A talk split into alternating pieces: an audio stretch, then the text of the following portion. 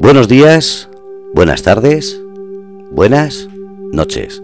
Soy Fernando Rodríguez, estamos en el grupo Radio Cómplices y, como no, jueves, día de movimiento rebelde.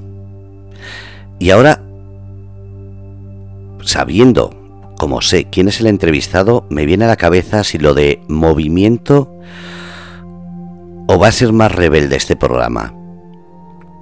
Hoy tenemos uno de los tópicos más impactantes de toda la historia de España. La figura de la estrella y la figura del torero. Una figura que siempre ha atrapado en los coloquios, en las tertulias, en las charlas, en las películas. ¿Qué pasará hoy? Nuestra refungruñona caerá a la galantería, a la seducción, al porte de un galán torero? ¿O el galán torero caerá a la seducción? Iba a decir palabrería, pero no, queda feo. A la buena charla de nuestra estrella. ¡Wow! El programa promete. Y promete mucho. Sobre todo promete. Buenos días, buenas tardes, buenas noches. Hola Estrella. Eh, hola Fernando. Hasta luego Estrella. Eh, hasta luego. hasta luego Lucas. Bueno, bueno. Tú sabes que yo soy muy, yo soy muy fácil de convencer, ¿eh? se me convence rápido. Bueno, pero eres una refungruñona que por mucho se te convenza siempre tienes que llevar la última palabra. Siempre. Pocas hostias te han pegado de niña por protestona. Así con la mano abierta. Además, de verdad. Eso es una frase hecha, pero es verdad que de pequeños eh, esa frase se usaba mucho. No protestes, te vas una hostia y decías, y sigue protestando. Mm, yo es que directamente me la llevaba. O sea, a mí no me decían no protestes, o sea, yo me la llevaba. pero bueno, eh, oye, he aprendido mucho, ¿eh? ¿Ah, sí? Porque a callar no. No, eso nunca. Me da igual las hostias que me den. me da igual, no, no, no, no, no me callas, no. No. Bueno, vamos a, a, empezar el programa. Es jueves, 10 de la noche, 12 de mayo del 2022, y el programa Movimiento Rebelde, ¿qué va a ser? ¿Más movimiento o más rebelde? Ah, va a ser de todo un poco. Vale, entonces. Va a ser de todo un poco. Va a tener movimiento y rebeldía, o sea, de todo. Has dicho que te diésemos un tiempo para poder hablar y explicar algo. A ver, digo para mutearte según eh. empieces a hablar. Mm, vale, empieza ya si quieres a mutearme, como siempre. a ver, yo sí quería decir, eh, bueno, tú ya has dicho más o menos a quién vamos a tener hoy. No has dicho su nombre, pero has dicho a quién vamos a tener. Eh, yo me gustaría decir a las personas que, que nos están escuchando yo sé que ahora mismo hay, bueno, ahora mismo hay polémica por todo. Y este es un tema que, por suerte, por desgracia, tiene su polémica. Tiene su gente adicta, su gente en contra. Eh, yo sí me gustaría pedir a todas estas personas, antes de empezar, el pedirles que por favor eh, que no sean radicales y que escuchen. Porque muchas veces escuchando mm, quizá la idea que, la gente tiene de las cosas puede cambiar. No voy a decir que les vaya a hacer cambiar de todo, de decir ahora pienso una cosa y luego otra, pero quizá por lo menos entender. Entender, digo, porque mm, yo misma reconozco que soy, vamos, yo y creo que todo el mundo, que somos como muy contradictorios eh, con nosotros mismos. Porque cuando hablamos, por ejemplo, de los animales, digo, yo soy una persona que yo veo en el campo un cochinillo, digo, y, mm, y, lo cojo en brazos, como un bebé. Y me da pena el, pensar que lo van a matar. Ahora luego me voy a un restaurante, me lo ponen al horno bien puesto asadito y me lo como y está de puta madre, con perdón. Entonces, mm, es una incongruencia que tenemos entre nosotros mismos y lo que quiero es que pensemos esas cosas. O sea, ¿por qué eh, Mm, nos volvemos tan, tan en contra de todo y no intentamos entender. No intentamos entender, porque vemos eh, una araña, la matamos, eh, un mosquito lo matamos, una rata la matamos. ¿Por qué? Todo todo en esta vida tiene una función, o sea, ¿por qué decidimos? ¿Quiénes somos para criticar nosotros cuando nosotros en otro sentido estamos haciendo lo mismo? Entonces, mm, solamente pido que por favor, que gente que tú ya has dicho que tenemos esta noche, que tenga una forma de pensar, simplemente pedirles que nos escuchen, que luego sigan con su pensamiento, si quieren, si mm, les hace pensar, me gustaría que les hiciera pensar eh, la entrevista de esta noche, y ante todo respeto. Respeto entre los que no piensan igual que nosotros, el respetarnos y, eh, mm, nada más. Eh, simplemente, eh, pues eso. Básicamente eso es todo lo que, la, introducción que quería hacer, Fernando. No sé si me has pues- muteado y no la han escuchado. no, no te he muteado. Eh, solo decir que el chat es abierto, pueden escribir lo que quieran cada uno dentro de su libertad. Lo que pasa es que nosotros, como responsables del grupo Radio Cómplices y en total libertad, cualquier forma de escritura que sea ofensiva o insulto, no la vamos a leer, la vamos a ignorar. Igual que no vamos a entrar en provocaciones, solo vamos a leer a las personas que con respeto hagan preguntas o comentarios. Lo demás no se va a tratar, porque no aquí viene una persona a hablar, a charlar, a pasarlo bien. Y en este caso la persona invitada viene a disfrutar de un momento en el cual eh, nos da el placer de escucharle y nosotros le damos el espacio que necesita para dar luz y reconocimiento a su labor. Guste o no, es legal está dentro de lo que se considera un trabajo y un momento, guste o no, del movimiento de la cultura, así que aquí tiene su espacio. Bueno, pues eh, eh, lo, presentamos ya, ¿no? Yo te dejo a ti toda la charla. Si hay algo en el chat o algo que se me ocurra, entro. Haré algún ruido como para que me hagas caso, porque si no me vas a ignorar. Bueno, si te voy a ignorar de todas formas, haga lo que hagas. Tú toses si quieres. Tú encárgate de poner los enlaces y todo eso, que será mejor. De acuerdo. Tú me, muteas, yo te ignoro. De acuerdo, pues todo tuyo, el programa, y yo estoy aquí a tu lado para si necesitas algo, apoyaros. Ok, gracias Fernando. Gracias a eh, Pues nada, como, he dicho, hoy tenemos una persona con nosotros mm, que puede gustar, no gustar, no él, no él como persona, eh, su profesión, a lo que se dedica.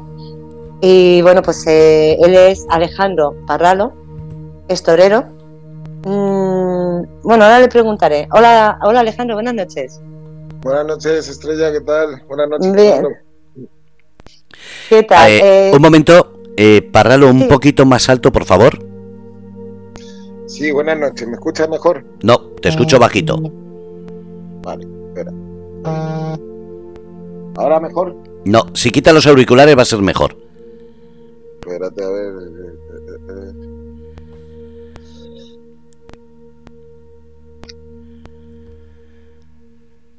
Esto es el directo. ahora? A ver. ¿Ahora mejor? Sí. ¿Ahora? ¿Sí? Sí, mejor. Habla, habla fuerte. no pasa nada. ahora sí. Bueno, lo primero, Alejandro, te voy a decir que Fran Muñoz te está mandando saludos desde Nueva York. Fran Muñoz es un, amigo mío de, Perú, de, precisamente de Celendín. Y, bueno, pues le mando muchos saludos y ojalá que nos podamos ver pronto allí en ese en, Perú, en Celendín, que voy a ir para allá a hacer temporada.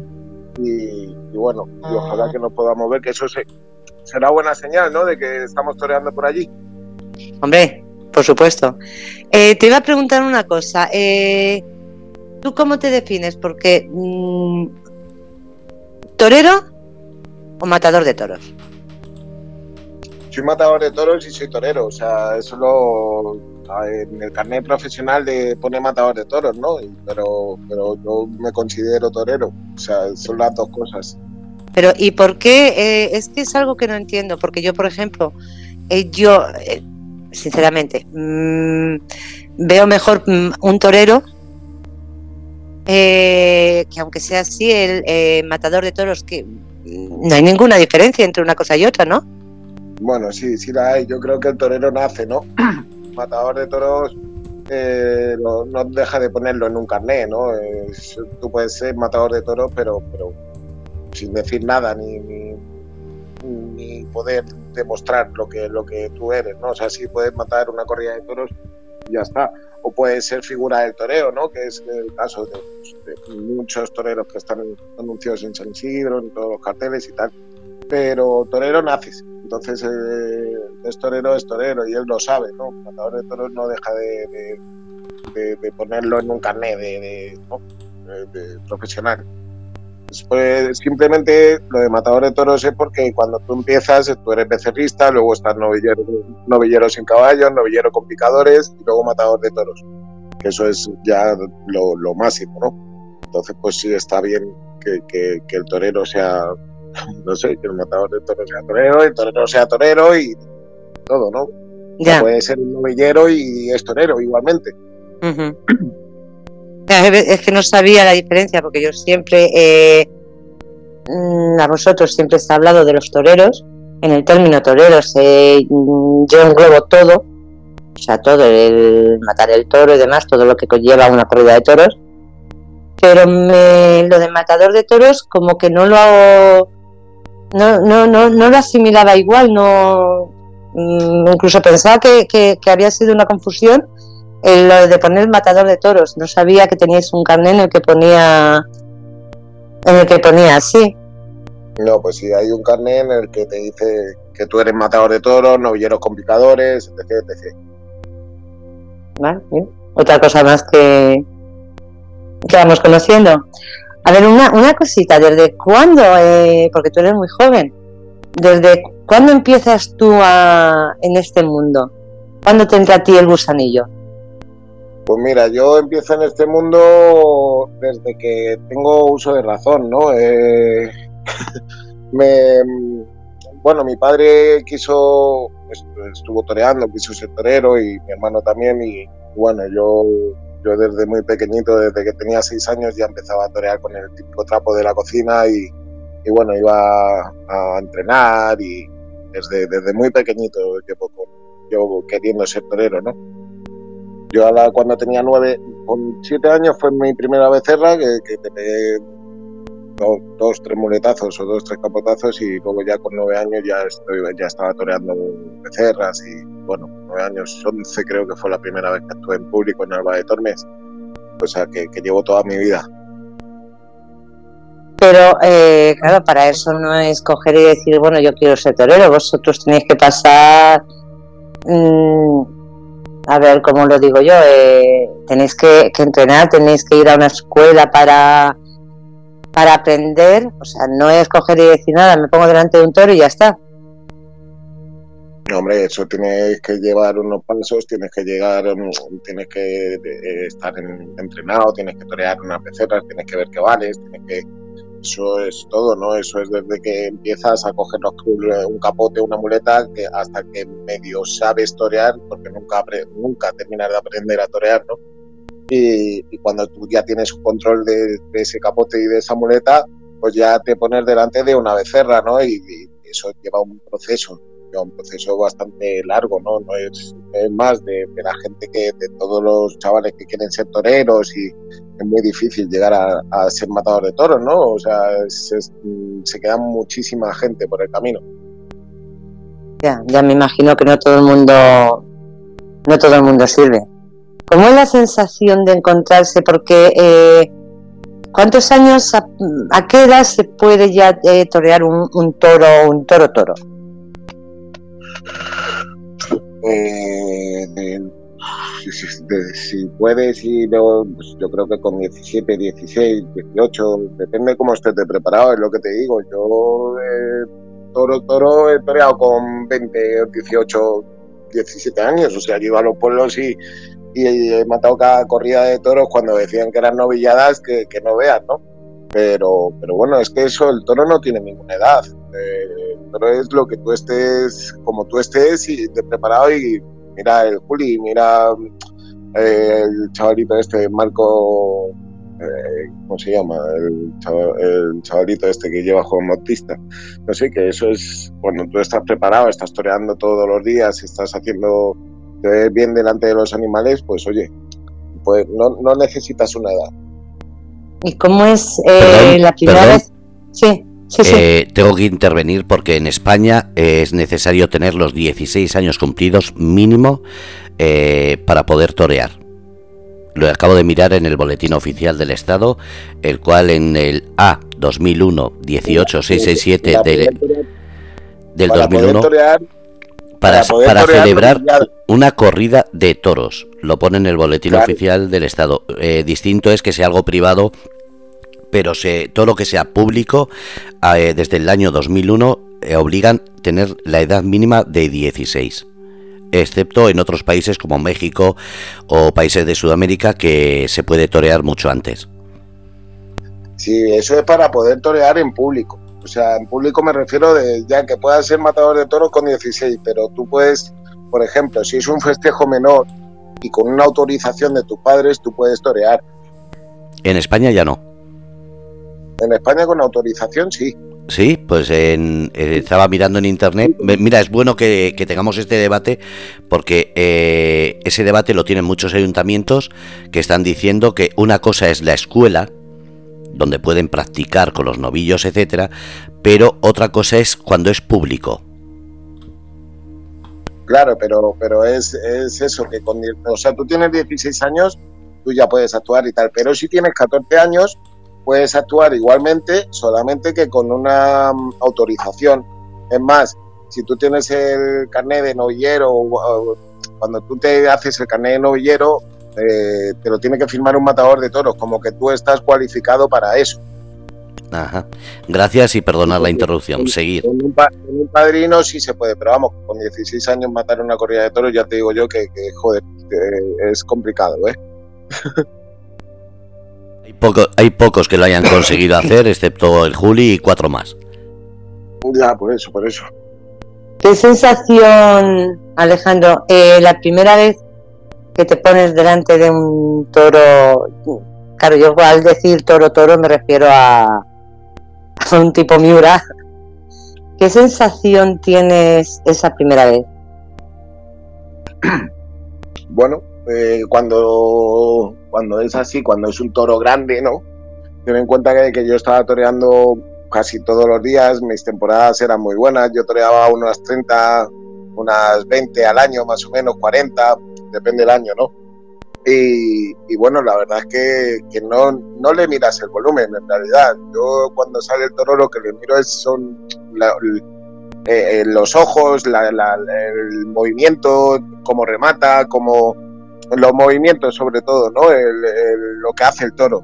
¿Para, para qué? Para, pues para, para entenderte con él, ¿no? Porque tú cuando estás toreando con él, o sea, cuando tú empiezas a torearle es cuando tú te tienes que, tienes que hacer una especie de fusión, ¿no? Eh, el entenderte con el toro, el saber cómo es el toro, lo que te puede hacer por el lado derecho, por el lado izquierdo, y ahí actuar, ¿no? No deja de ser una obra de teatro. Entonces, sensación, pues sensación, eh, ¿qué te voy a decir? Eh, para mí, para mí placer, o sea, pa- para, mí placer, ¿no? Estoy disfrutando.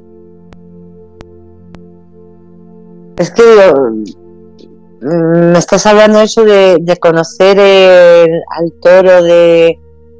Por eso te hablo de, te pregunto por sensaciones, digo, porque, eh, no lo sé, eh, me imagino que claro, a ti está, hace lo que te gusta, eh, yo me moriría de miedo, está claro. Sí, Eso es- Sí. eso es- es- a ti, te- ¿Tú harías puente, por ejemplo? no, tampoco. ¿Te tirarías me muero-? No, me muero antes de llegar. Bueno, pues es que eres muy miedosa.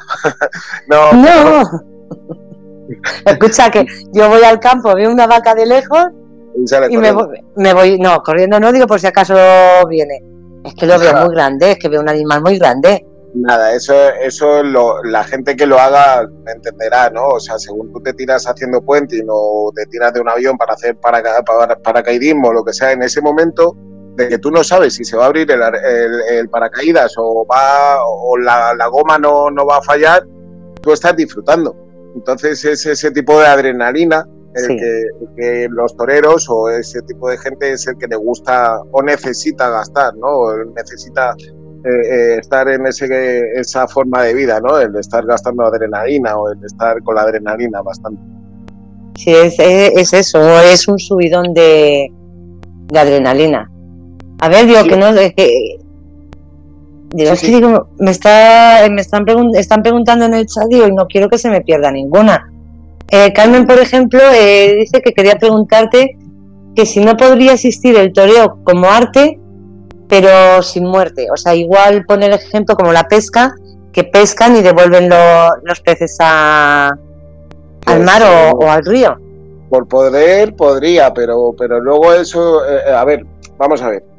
Aquí hay una cosa clara, ese toro ese toro de Lidia se cría para, porque se llama así, toro de Lidia, se cría para que lo lidien en la plaza de toros. Entonces, por poder, eh, eh, se podría. En Portugal lo, lo, están haciendo, lo intentaron. Pero ¿qué pasa? Que el toro no embiste igual. ¿Por qué? Porque el toro, aunque no se le matase, la mayoría de los toros se morirían de, de infarto. ¿Por qué? Porque es un animal bravo, no es un animal doméstico, partiendo de la base que la gente equivoca mucho eso, ¿no? No puedes tener un toro como un perro. Los, vídeos que, que, salen en Facebook o que mira que le da pan y que viene el toro es porque es un toro que se ha criado desde chiquitito porque no le daba de mm, la madre leche o lo que sea, y se lo han dado con biberón y se ha hecho a las personas. Pero, pero eh, a ver, lo que, lo que quiero decir es que el toro es bravo. Al ser bravo es un animal que aunque tú no le quieras hacer ningún daño, él va a ir a cogerte, es su instinto.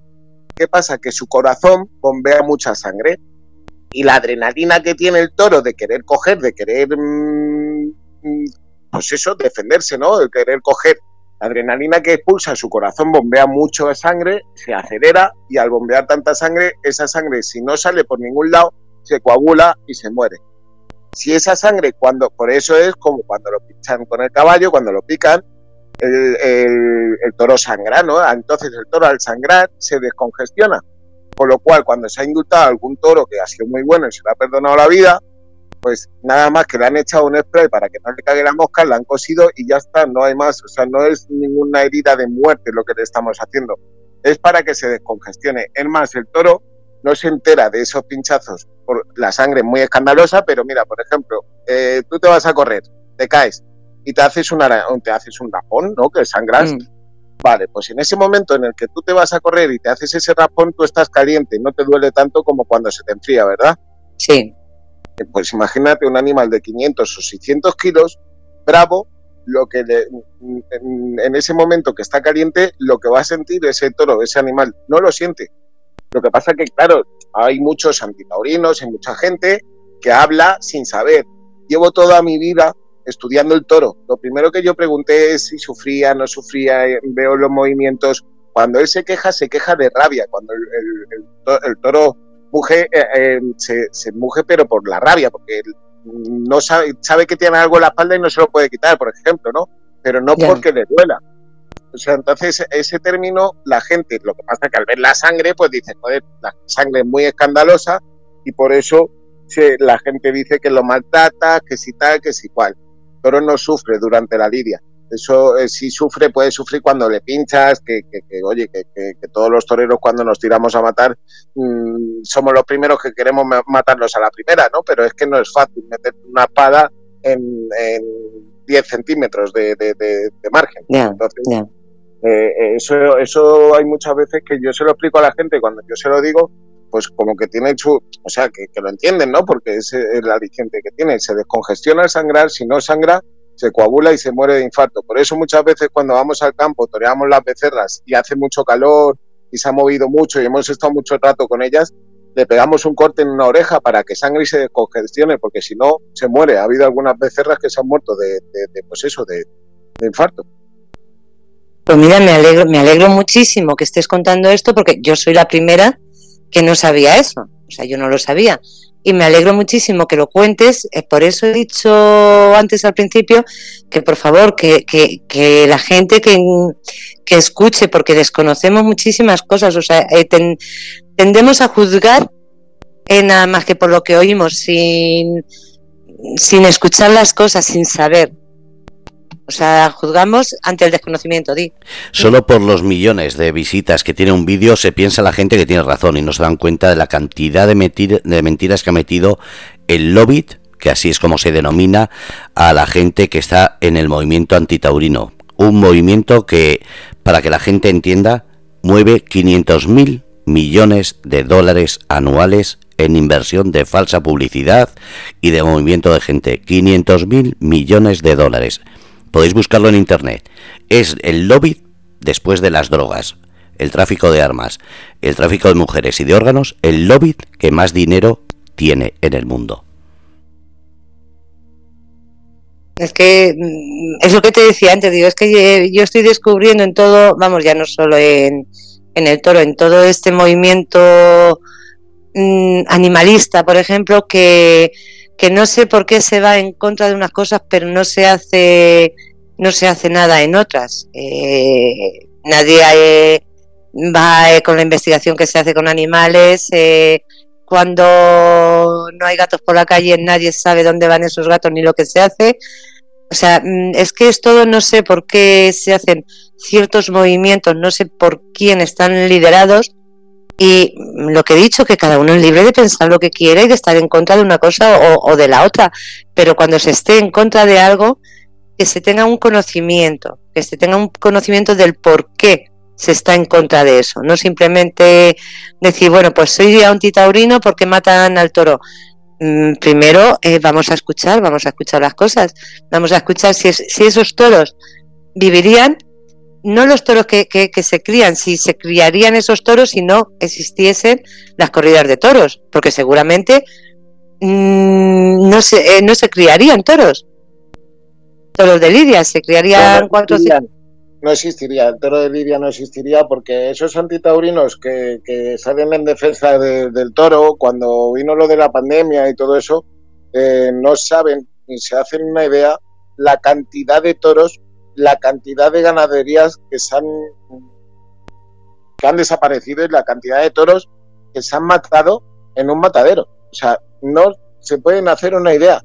Pero matar por ahí eso era matar, matar, matar, matar. Sí, es eh, el toro de Lidia. Es que hay mucho inculto también, perdón por la, pero es que la verdad de que se creen.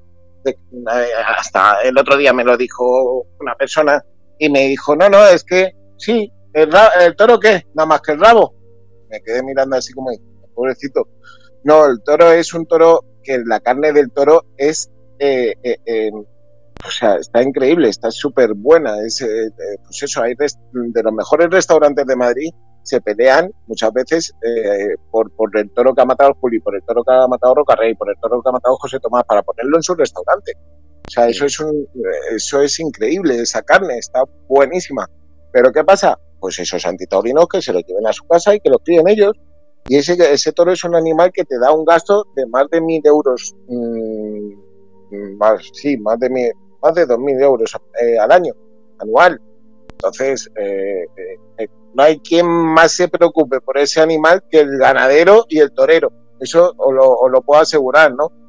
A mí me encantan los animales. Yo no soy un asesino, como dicen, nada por el estilo. Soy cazador, pero yo veo un conejo, por ejemplo, con la misomatosis y cojo y lo curo, aunque luego al mes siguiente lo, lo, mate, pero, pero me lo voy a comer, no mato por matar lo mato porque para comer. Imagínate, en Perú también mucha, he ido a algunos pueblos de que, de que lo han, pues que se mata esa corrida y esa carne es para el pueblo. O sea, es que, es que la gente se cree que lo matamos por matar y que ese animal ya se tira a la basura o se quema y ya está. No, no, no, no. Toda la carne del animal se, se, se aprovecha. Claro, pero eso es lo mismo que cuando cuando matan los cerdos o cuando sacrifican los cerdos. Mm, también. Los cerdos, no lo ven, no ven cómo los matan. Y no... Joder, eh, pues por eso te digo que se enteren un poco. Que se enteren un poco, porque a los cerdos les tengo, que decir que les meten un cuchillo en el cuello lo de, eh, para sacarle toda la sangre, para dejarlos sin sangre ninguna. Así es. Y a, y a, los corderos, y, y pues bueno, Mira, yo te digo una cosa, los animales que van al matadero sufren muchísimo más que uno que va, o sea, que el toro. ¿Por qué? Porque, por ejemplo, los toros de carne, los que llevan al matadero, que eso no se lidia ni nada, eh, esos toros van en un camión, los meten en el matadero, que ellos huelen la sangre, huelen todo, claro. y, están escuchando cómo están matando a sus hermanos y saben que le va a tocar a él. Eso sí que, eso sí que tela. O sea, el, estar escuchando un disparo, el pum, pum, pum, pum, y ver que se acerca ese disparo más hacia ti, te puedo asegurar que a mí, yo prefiero morir mil veces en una plaza de toros, morir luchando y morir aplaudido. O sea, mm, sí. Si me reencarno, que me reencarne en toro, que menos. No, y es que mm, te digo una cosa, mm, eh, yo he visto, yo he visto corridas de toros y bueno, eh, en sí la, muerte de un toro no es eh, lenta y agónica, como tú dices, bien es cierto que no siempre dais en el punto exacto, tienen que ir con la puntilla y demás a, a, rematarlo porque es muy difícil, joder, ojalá y vosotros sois los primeros que os gustaría coger y decir lo mato a la primera y no sufre porque, porque es así, pero volvemos a lo mismo. Eh, es que eh, yo soy de pueblo, yo de pequeña teníamos en casa, teníamos cerdo, todos los años se mataba, yo he visto cómo matan al cerdo. Y el cerdo, mm, te diría que, que, las matanzas tradicionales de los pueblos están bastante tiempo hasta que echan toda la sangre que tienen. Claro, no, no, sí, fíjate, fíjate cómo soy yo fíjate cómo soy yo, de que a lo mejor hay veces que, sobre todo de pequeño, tenemos una finquita ahí en, aquí en Móstoles y, bueno, aquí en Pinto teníamos pinto, mi padre ha tenido animales siempre y cuando yo veía que los mataba decía, si es de, pues tonto, ¿no? Porque yo había criado ese animal y, hmm. y, yo no me iba a comer a ese animal que había estado en mi casa. ¿sabes? Que, que, mm. llega a un punto en el que dices, joder, que les coges un cariño, aunque no sí. interactúes con ellos, pero, pero, pero bueno, que, mm. que, si es de mi casa no me lo como. O sea, fíjate qué cosas, pero que, que, hay mucha gente que tiene pues esa forma de ver a los animales, hay gente que prefiere a un animal antes que a una persona, entonces, pues bueno, pues es respetable, pero al igual que es respetable por un lado que nos respeten a, a nosotros, ¿no? A los toreros en ese sentido. Eh, Exacto. Es verdad que has dicho de que cuando tú entras a matar, obviamente que si tú lo, lo matas a la primera, pues vas a tener muchísimo más triunfos, ¿no? Sí, pero eh, yo pienso que ya no solo los triunfos que puedas tener mmm, eh, de, de, bueno de que te puedan aplaudir más, de que te vean como, como mejor, sino yo creo que es un triunfo personal de decir mmm, no, obvio, sufrir al animal, claro. a la primera, eh, eh, es, es, todo, ¿no? Es algo que tú, tú cuando te, te tiras a matar es para, para en, cuando entra en la espada en su sitio tarda 10 segundos en caer, 15 mm. segundos en caer. Entonces eso es que lo han matado bien, no, no sufre nada el animal. Si es verdad que ahí es cuando tú le metes una espada, pues coño, está matando un animal, pero es que no se entera. O sea, si entera, sí, te enteras porque te están matando. pero no te mm. enteras, me refiero cuando, cuando te, matan bien y, y, y caes rodado, no, no, no, no, no se entera. No es, yo ya te digo que me gustaría, y hay reencarnación y todo eso, no me importaría reencarnarme en toro porque, porque yo lo veo un animal que, que, que es es súper eh, impresionante, ¿no? Ese animal. Mira, están, están aquí y la verdad es que tienen razón. Eh, Daniel dice que en China matan perros y allí no van los animalistas. Es cierto, claro, allí no tienen huevos de ir los animalistas. Eh, dice que las vacas lecheras que llenan las ubres hasta 35 litros por día, o sea, mm, ahí se callan. Eh, y por ejemplo, eh, lo de que da más pena vivir entre rejas toda tu vida en un zoo, efectivamente, porque el toro, eh, según han dicho él, que un toro demora cuatro años en crecer. Mira, dice, uno de carne, ocho meses, ya está listo para, para un canal, con lo cual significa Claro, usted carne está en un sitio cerrado, no está eh, en el campo haciendo lo que le apetece eh, y estando libre, ¿no? Suelto, haciendo lo que quiere. Por eso, porque en sí un toro de lidia, si está cuatro o cinco años, está tiene una vida mucho más larga y mucho mejor, como dices tú, al, eh, libre en el campo, mucho mejor que, por ejemplo, un cerdo que, que al año siguiente lo matan o o una vaca. Lo engordan con, con químicos, entonces eh, no y estás encerrado, no no es una vida de para pues eso, no no no es algo que, que, crea que yo creo que sufre más un animal encerrado que, que un, un, animal suelto, libre y luego que, que pueda expresar su bravura, que, le, que sea aplaudido por su bravura, que, que sea respetado por... por es que, es que no y, tiene y nada que- que ver. Y que además, eh, te digo una cosa, que, que por lo menos que tiene, el que lo llevan al matadero no tiene opción. O sea, el que lo llevan al matadero lo cogen, lo meten en un camión, lo llevan al matadero y allí se lo cargan. Sin embargo, el toro de Lidia sí tiene opción. A ver si me entiendes. eh, no sé, la gente lo mismo piensa que es muy fuerte lo decir. Pero vamos a ver, el toro de Lidia tiene unos cuernos, aparte de, de un tamaño y una fuerza brutal, tiene unos cuernos impresionantes. O sea que mm, a lo que me refiero es que es el matador o el torero contra el toro. Sí, pero hay mucha gente que dice que, bueno, de las Sí, tonterías que se les cortan que la los punta y que todo eso, ¿no? de que sí, de que lo drogan, etc, etc. Pues mira, precisamente nosotros, o sea, cuando, cuando estamos entrenando y preparándonos en el campo, eh, lo que hacemos es eh, eh, arreglar los tones, ¿no? La- Las puntas la, eh, se las arreglas un poco por, por, por si para que no haya ni si te coge o lo que sea, pues, pues que no tengamos ningún problema, ¿no? Pues yo ahora mismo estoy con una cornada que me pegó el día 27 de un toro en el campo, preparándome en el campo de cara a la temporada, pues me hizo la zancadilla sin querer. ¿Y qué pasa? Que al estar arreglado no es lo mismo que una aguja te entre, que entra muchísimo más fácil, a que te entre un puño, ¿no? Que esté todo más redondo. ¿Qué pasa? Mm. Que cuando entra eso, te hace más destrozo en el músculo o, o en donde te coja. Pero claro, a mí me cogió contra el suelo, entonces por eso metió el- por eso me metió el pitón en, en, en la pierna, ¿no? Pero, pero lo que te digo, que la, la gente que dice que sale el toro drogado, que sale, yo sería el primero, el primero de que no me pondría delante de un toro drogado o un toro, yo que sé, que dicen que los pinchan, no, porque es- esto es como con las personas, si un borracho te ve doble, imagínate, no sabes si vas a ir a capote o te va a ir a ti, no va a ir bien, te puede arrollar. Sí, Entonces sí. más posibilidades de que te coja. Así que son tonterías que, que la gente, que los ignorantes dicen, eso está claro.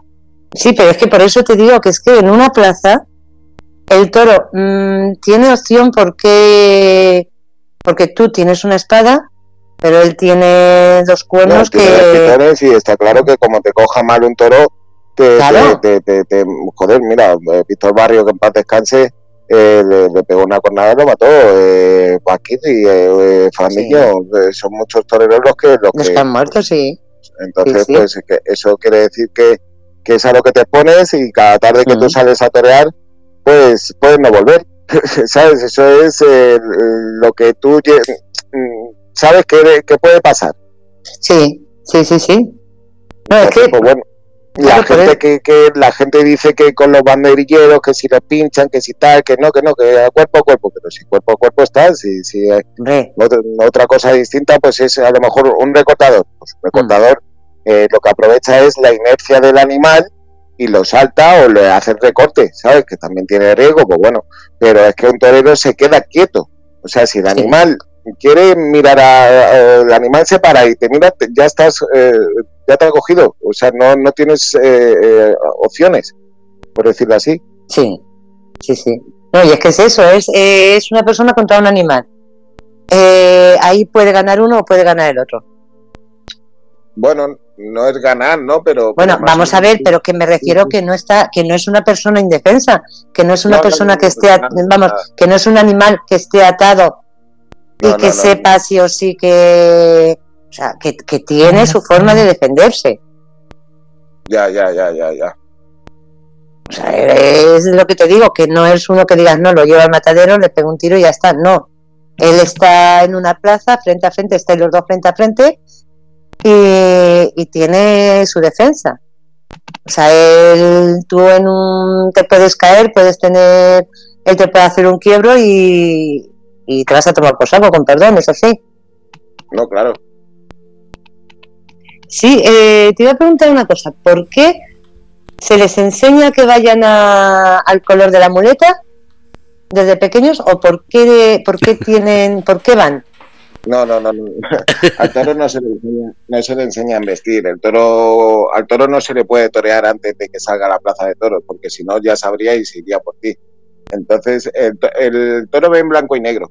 lo, lo que la muleta y el capote es rosa o, la muleta eso es por, por, bueno, porque antes, antiguamente las muletas eran blancas.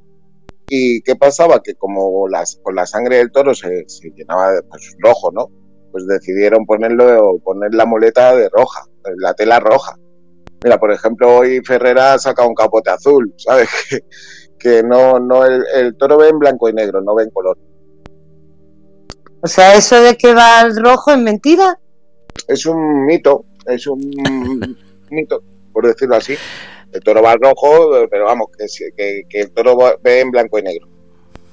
¿Puedo? O sea, que yo cuando... Sí, sí, sí. No, yo iba a decir que cuando voy al campo no llevo nunca nada rojo, por si acaso. Los tópicos existen, Estrella. Bueno, eh, la entrevista eh, tengo que agradecer a toda la gente del chat que está escribiendo porque está siendo un debate muy bonito. yo, porque si no me, sale, no sé cómo puedo meterme para ver el chat. Bueno, me lo decís vosotros. El chat solo tienes que pinchar el enlace que te he mandado y lo ves. En vez de dejar que se oiga la radio, pues dejas que se vea el chat. Está muy bien. Dar las gracias a todos los que están participando, pero yo quería ahora que llevamos ya casi 40 minutos, darle un giro a la entrevista. A ver, eh, Alejandro Parralo y yo nos conocimos en el programa eh, desde el palco y ahí hablamos de esos valores. Y hoy me gustaría volver a lo mismo que has dado, la enseñanza de que el toro no sufre. Me gustaría que eh, con Estrella hablases de cómo es esas escuelas taurinas, porque mucha gente se piensa que son los padres que no han sido toreros los que quieren inculcar a un hijo. Entonces, que explique por qué, cómo y sobre todo cómo es una escuela taurina. ¿Cómo es una escuela taurina? Sí, porque nadie sabe, o, quitando eh, los taurinos, nadie sabe que, por ejemplo, que si suspendes no te permiten seguir practicando, eh, que los valores que tienes en una escuela taurina no es solamente los de buen estudiante, sino tienes que ser buen hijo, buen compañero, respeto a las edades, a las experiencias, eh, todo eso, por favor. Sí, bueno, mucha disciplina en realidad, ¿no? Pero, pero bueno, sí, lo, primero que te enseñan, eh, bueno, que te, enseñan, eso yo creo que, que, lo, que lo ves tú y nada más que entras en una escuela, pues, pues ya lo tienes, ¿no? O sea, por ejemplo, eh, si hay un matador de toros, eh, el maestro, ¿no? Porque se le llama el maestro, eh, el que te enseña, tú le llamas maestro, le llamas de usted. si alguien, pues todo, todo el que tú estás empezando y viene un torero, ¿no? Cuando digo torero me refiero a matador de toros. Le llaman maestro, le llamas de usted, ¿no? Entonces ahí hay un respeto muy grande, ¿no? Porque él ha conseguido algo que tú estás deseando. Para ti es un maestro, ¿no? Te lo miras como, como, como tal. Y luego en la escuela cuando tú entras, pues no es de suspender o no suspender, te, enseñan la disciplina, pues bueno, la gimnasia, el, el, banderillear, eh, todo, todo todos los palos te los enseñan, ¿no? Y luego pues te enseñan pues a coger el capote, a coger la muleta, cuando tú ya estás eh, medio preparado, medio que sabes torear de salón, eso es, el toreo de salones, cuando tú toreas un toro, pero sin toro, ¿no? Entonces es cuando tú ves los, dos fallos, cuando te dicen, pues mira, recorre más el brazo, dale más salida a la cintura, eh, te empiezan un poco como a moldear, ¿no? El, tipo de torero, ¿no? Que tú de ahí ya toreas de una forma o de otra, depende de tu estilo. Pero, pero bueno, tú cuando empiezas con, con la escuela, yo te digo, te enseñan todo eso y según tú vas avanzando, pues te permiten torear cada X tiempo toreas unas vacas, pues venga, vamos a torear estas vacas. Si estás bien, por ejemplo, en la Escuela de Madrid, en la, en la época que estaba yo, cuando tú estabas bien o este, te veían muy bien, pues te subían, estaba el grupo A, el grupo B y el grupo C. El que estaba en el grupo C era ya el que estaba para, por decirlo así, para que estaba toreando novillas y que, ya estaba para, para tirar para adelante, ¿no? El que estaba preparado, por decirlo así. Que estaba en el B, pues estaba preparado, pero no tanto, ¿no? Que estás toreando, pero menos. Y el grupo A es el de los principiantes, por decirlo así. Entonces, pues bueno, el respeto que hay, maestro, usted, mucha seriedad, mucho compañerismo, eh, los valores, los valores que te enseñan, que, creo que es de que, que, haría falta que si no se enseñasen a mucha más gente hoy día, porque tal y como están nada de teléfono, nada de salir, nada de, o sea, es disciplina en el sentido de, estar centrado en el toro, el toro, el toro, el toro y el toro. Es que eso, eso te iba a preguntar.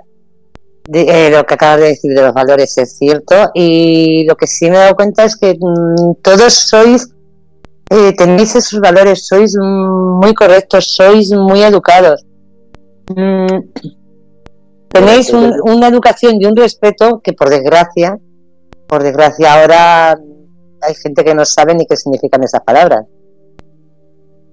Mm, bueno, eh, por desgracia, tú lo has dicho. Ah. Pero, pero es lo, es lo que, lo que hablábamos antes, ¿no? De que que no, no hay respeto y, bueno, pues yo, por ejemplo, estoy muy orgulloso de elegir la profesión que elegí y de los valores que me han dado, lo, que he aprendido, lo, todo, todo, todo, toda mi, mi, vida que llevo con el toro, la verdad es que, que nada más que me ha dado cosas positivas, ¿no? O sea, positivas en el sentido de como, como hombre, ¿no? Como persona luego ya de que te quiten de un sitio o que ya hay todo lo que la mafia que hay dentro del toro, pues ahí ya eso ya, pero, lo que es disciplina, educación mm. y, saber estar y, respeto, pues, la verdad es que, que, sí, sí, se aprende, ¿no? Me, me lo han enseñado. Me están preguntando que si esos valores hacen que luego en la calle porque sí es cierto, en la calle se, se nota eh, vuestro soporte, la caballerosidad que tenéis, la educación. Eh, mm, me están diciendo, ¿se liga mucho o es, o es un tópico? Ya lo veo ya. Que, nada, la, caballerosidad se nota, ¿no?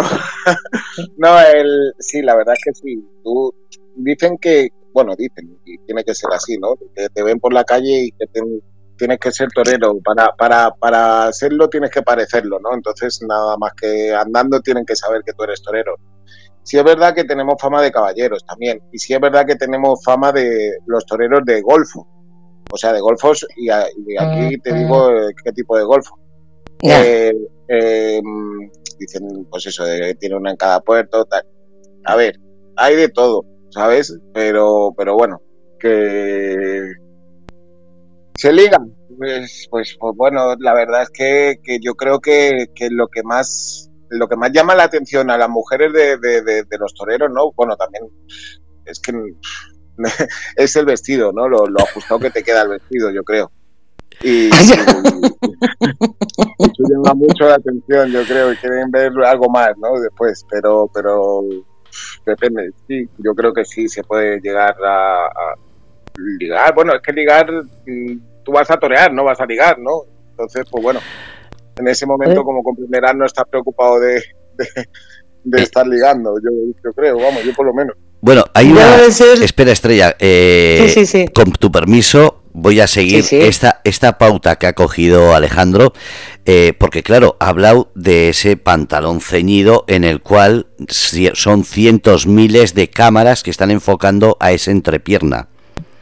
Eh, ¿Por qué nos ponéis un protector? Para que no se vea cómo estáis. Porque además hay un dicho, no sé, y ya que estás respondiendo tan sinceramente, hay un dicho que la excitación, y me refiero a la excitación de nervios, de esa sangre bombeando, puede llegar a que tengáis una media erección o más. A mí me pasó.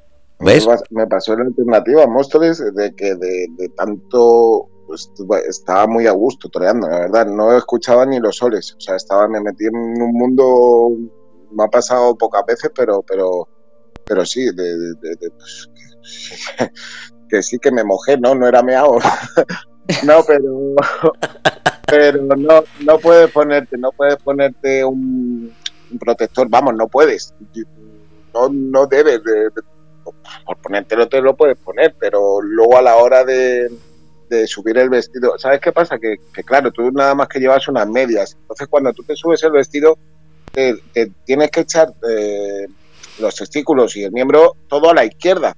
¿Para qué? Para que la, el, el punto, el la cruz que se llama, eh, llegue a la ingle y que te quede encajado. ¿Por qué? Porque si tú pones, por ejemplo, una, un protector o un algo, ahí eso, si se te mueve, te va a hacer ver las estrellas, ¿sabes? Entonces no, no es, mm, es muy incómodo. Si ya de por sí el vestido ya hay algunos vestidos que no te quedan, que no te lo han puesto muy bien lo de la cruz, no te encaja bien y se te pasa, con perdón, un huevo para el otro lado, pues imagínate, ¿no? parece que tienen ladillas colocándotelo para el otro lado, ¿sabes? Es súper incómodo. Entonces, pues, pues yo no, no soy, yo no me pongo nada. O sea, ahí está eso y, oye, no van, iba a decir, no van las mujeres sin sujetador, pues nosotros vamos marcando. Además que es la pila, es la pila de las luces. Debo ser la única que miro a los ojos y no miro ahí, no lo sé. o no sabes lo que te pierdes, ¿eh?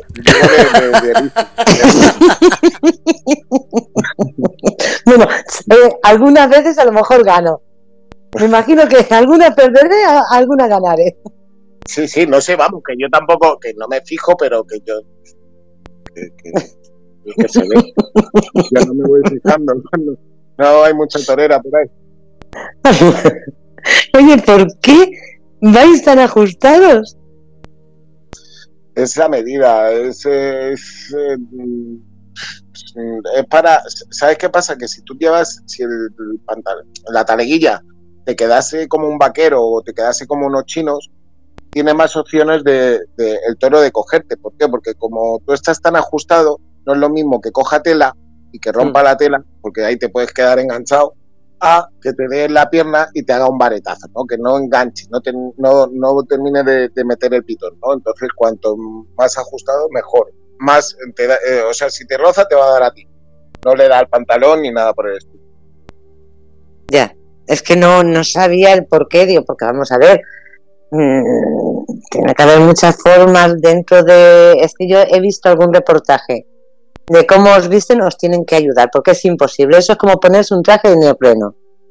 Que luego, eh, es, peor, es peor, porque fíjate que yo buceo me pongo el de neopreno, me lo puedo poner yo solo, pero es que el de el, de, el vestido de toreal, cuando me lo pongo, me lo tienen que poner entre mozos padas y la ayuda uno tiene que coger de un lado y otro tiene que coger de otro y para arriba.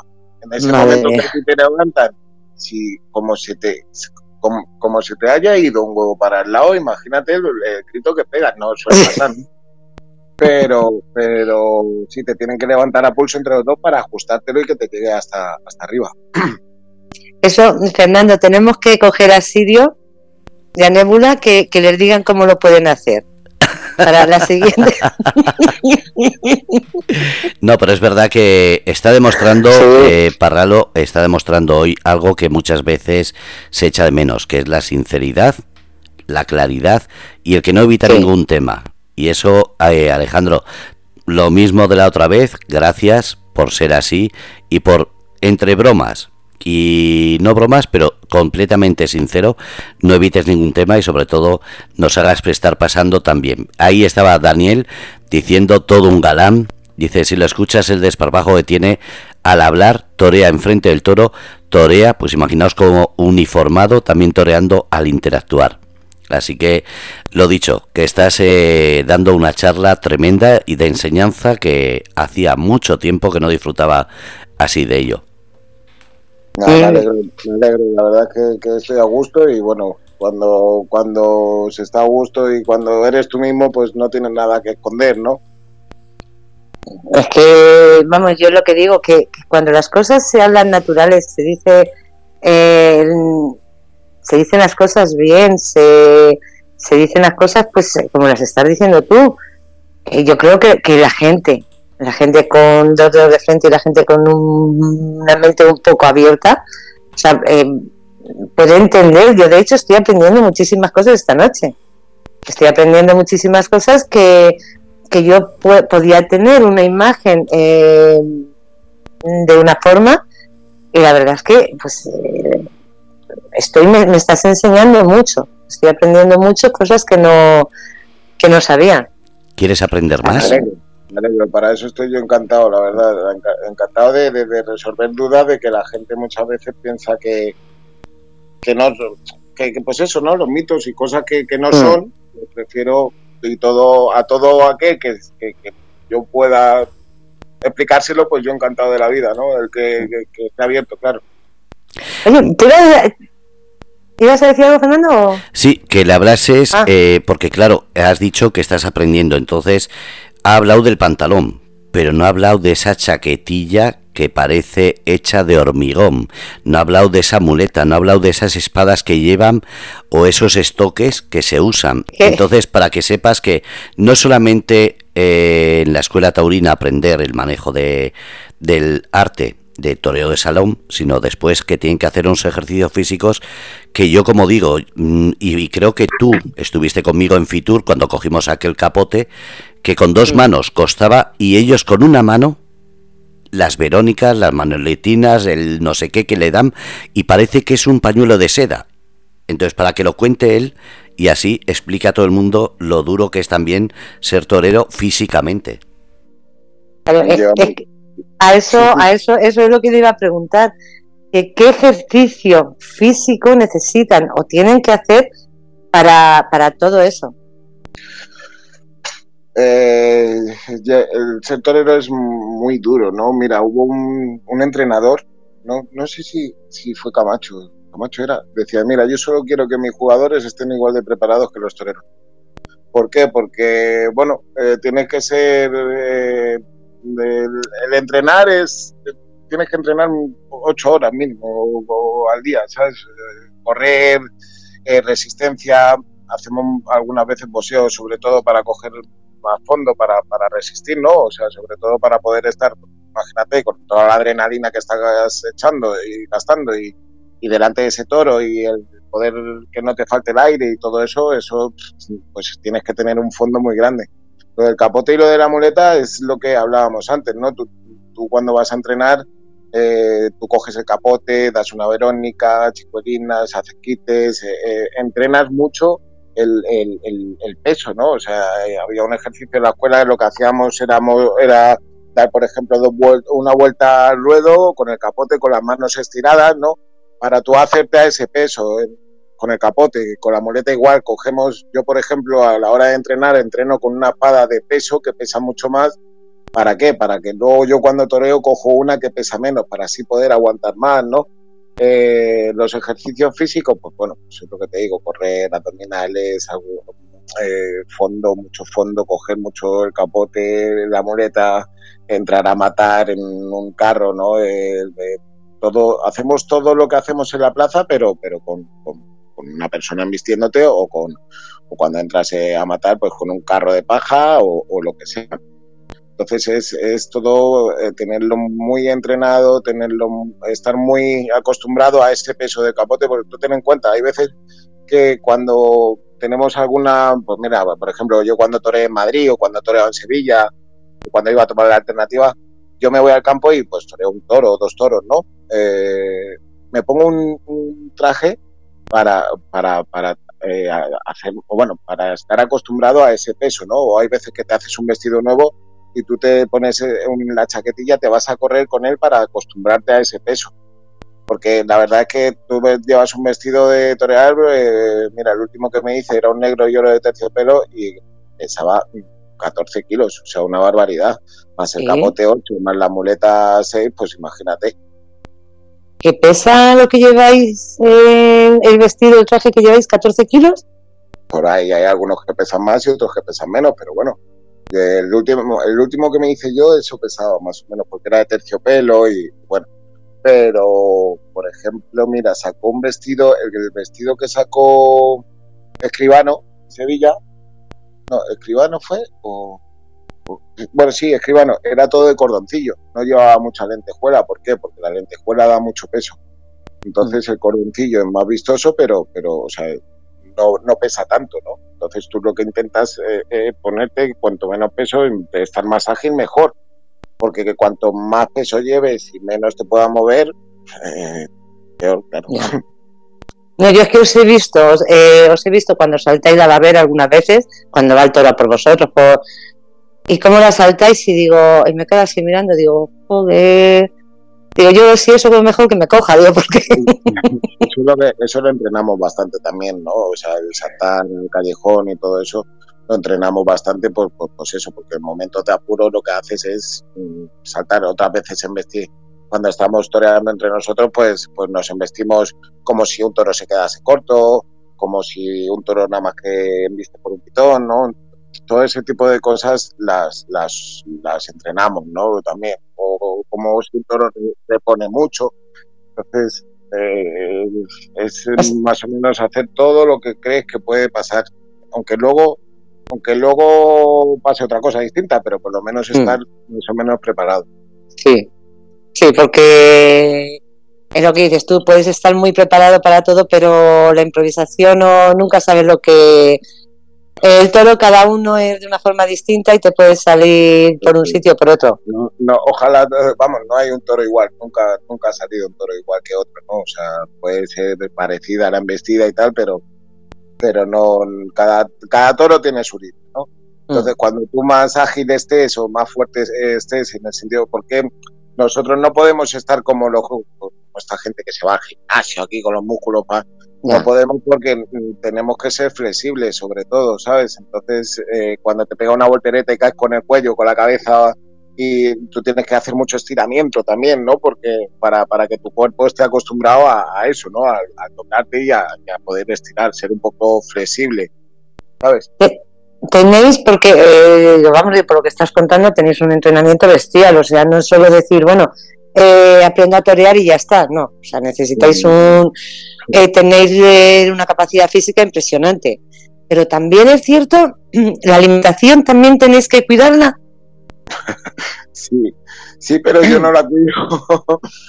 no, sí, hay que cuidarla, hay que cuidarla porque, porque, claro, en cuanto tú coges, mira, por ejemplo, yo ahora que he estado en el hospital y he estado un mes que no me he podido mover y he estado jodido, ¿no? Por, por la jornada, pues eh, he cogido kilos. ¿Qué pasa? Eh, ayer fue, o antes de ayer, antes de ayer me probé los vestidos y te puedo asegurar que de cinco vestidos que tengo, nada más que me valen tres. Y he cogido ocho kilos.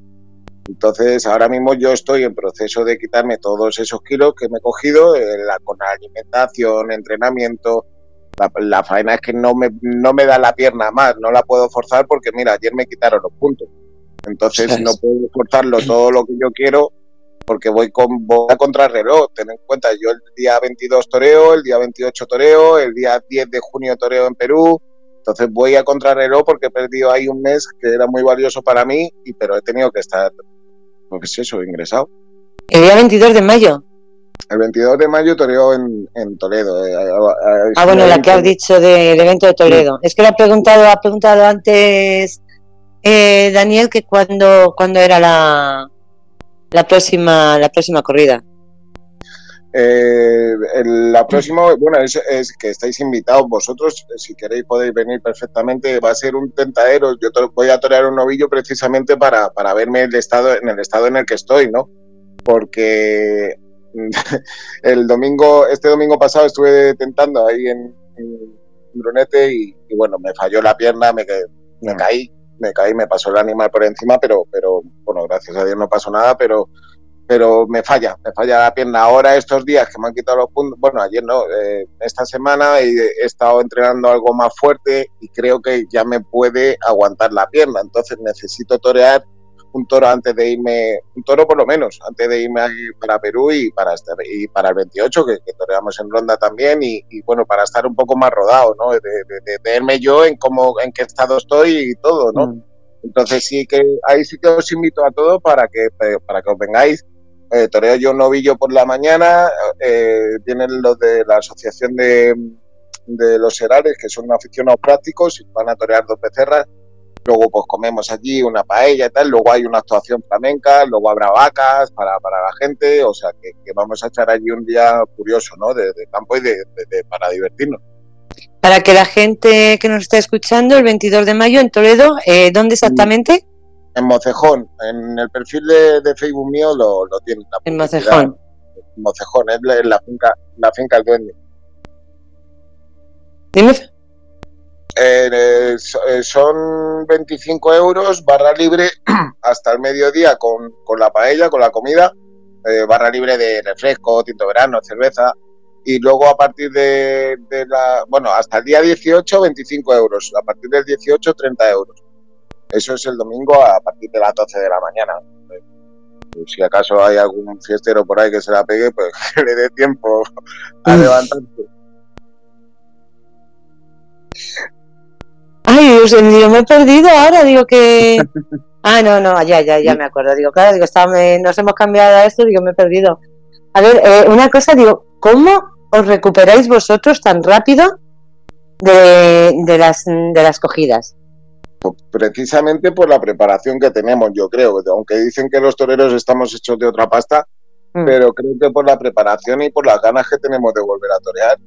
Entonces, eh, creo que puede ser por eso, no lo sé. No, no lo sé. Si es verdad que, las heridas que a mí, o las jornadas, o, lo que a, mí me ha pasado, sí es verdad que me ha cicatrizado, me ha cerrado bastante pronto. Sin, sin embargo, esta, esta me está dando guerra porque, porque es lo que te digo, que sido un mes que creía que estaba ya curado, pero me han tenido que volver a abrir porque había una infección muy grande y, ah. pues mira, el andar con los puntos y el de intentar forzarte por, por las ganas que tienes de estar bien y de recuperar tu, tu, vida, ¿no? la preparación. Además, creo que no os dais cuenta de que, bueno, esto, esto es un poco de, de gañina. no os dais cuenta de que la cicatriz por fuera puede estar cerrada, pero por dentro no. Sí, yo creo que es lo que me pasa ahora mismo, ¿no? O sea, ahora, por ejemplo, puedo doblar un poco la rodilla, o sea, sí la puedo doblar, pero lo que me está pasando ahora mismo es que está por dentro creciendo, o sea, el músculo no está está con el agujero todavía, o sea, lo de fuera está cerrado, pero lo de dentro creo que no está cerrado.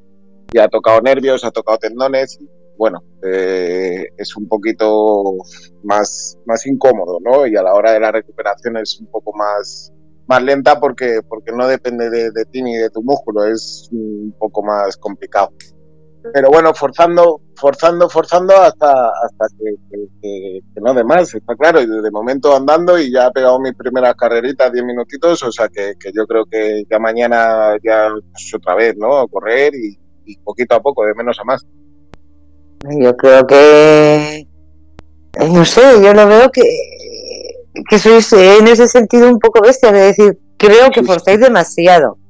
Te lo digo, me lo ha dicho mucha gente, me lo han dicho me lo, han dicho todas las personas que me quieren, y pero, pero, pero es que no, o sea, todo el mundo dice eso, pero porque como a lo mejor como que no saben o no, no saben lo que es eh, el, sentir o el conocerte tú a ti mismo por dentro, ¿no? O sea, yo he tenido con nada, si yo sabía que estaba bien o estaba mal. Tú por dentro sabes cómo estás, si sabes hasta lo que tú eres capaz o no.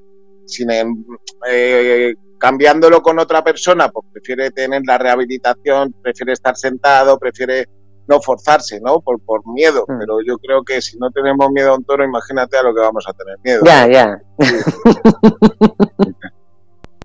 Oye, ¿cuándo tomaste la, alternativa? ¿Con qué años? La tomé hace 10 años, o sea, en el 2012 en Móstoles, que me la dio David Mora y Saúl Fernández. Y, y la tomé aquí en Móstoles, hace 10 años justo. Pero no, pero no fue anteriormente en Sudamérica. No, no, no, no, no, no, no. Yo tomé la alternativa y venía de, pues eso, de torear en Madrid, Sevilla, Francia, México, pero de novillero con picadores. Entonces ya luego ya vimos que ya me hacía falta la alternativa, ya estaba súper bien y súper preparado para la alternativa, porque tú tienes que torear un mínimo de novilladas picadas para poder tomar la alternativa. Yo las sobrepasaba pero tomé la alternativa y me fui para América, me fui para Perú porque, que bueno, eh, precisamente en septiembre, octubre se acaba la temporada de España y, empieza la temporada eh, América, ¿no? Me ofrecieron un par de corridas de toros, fui para torear dos corridas de toros y mira, me quedé allí cuatro años, o sea, imagínate. ¿Ostras? Que ese ha sido, no sé si, o sea, he crecido mucho como torero y como persona al estar allí, pero eh, al no estar aquí en mi país, eh, como es el dicho ese, profeta en tierra de... ¿Cómo es? Nunca serás profeta en tu tierra. Eso es. Pues allí en Perú la verdad es que me salían muchísimas corridas, la gente, me sentía súper querido y, triunfando todos los días, ¿no?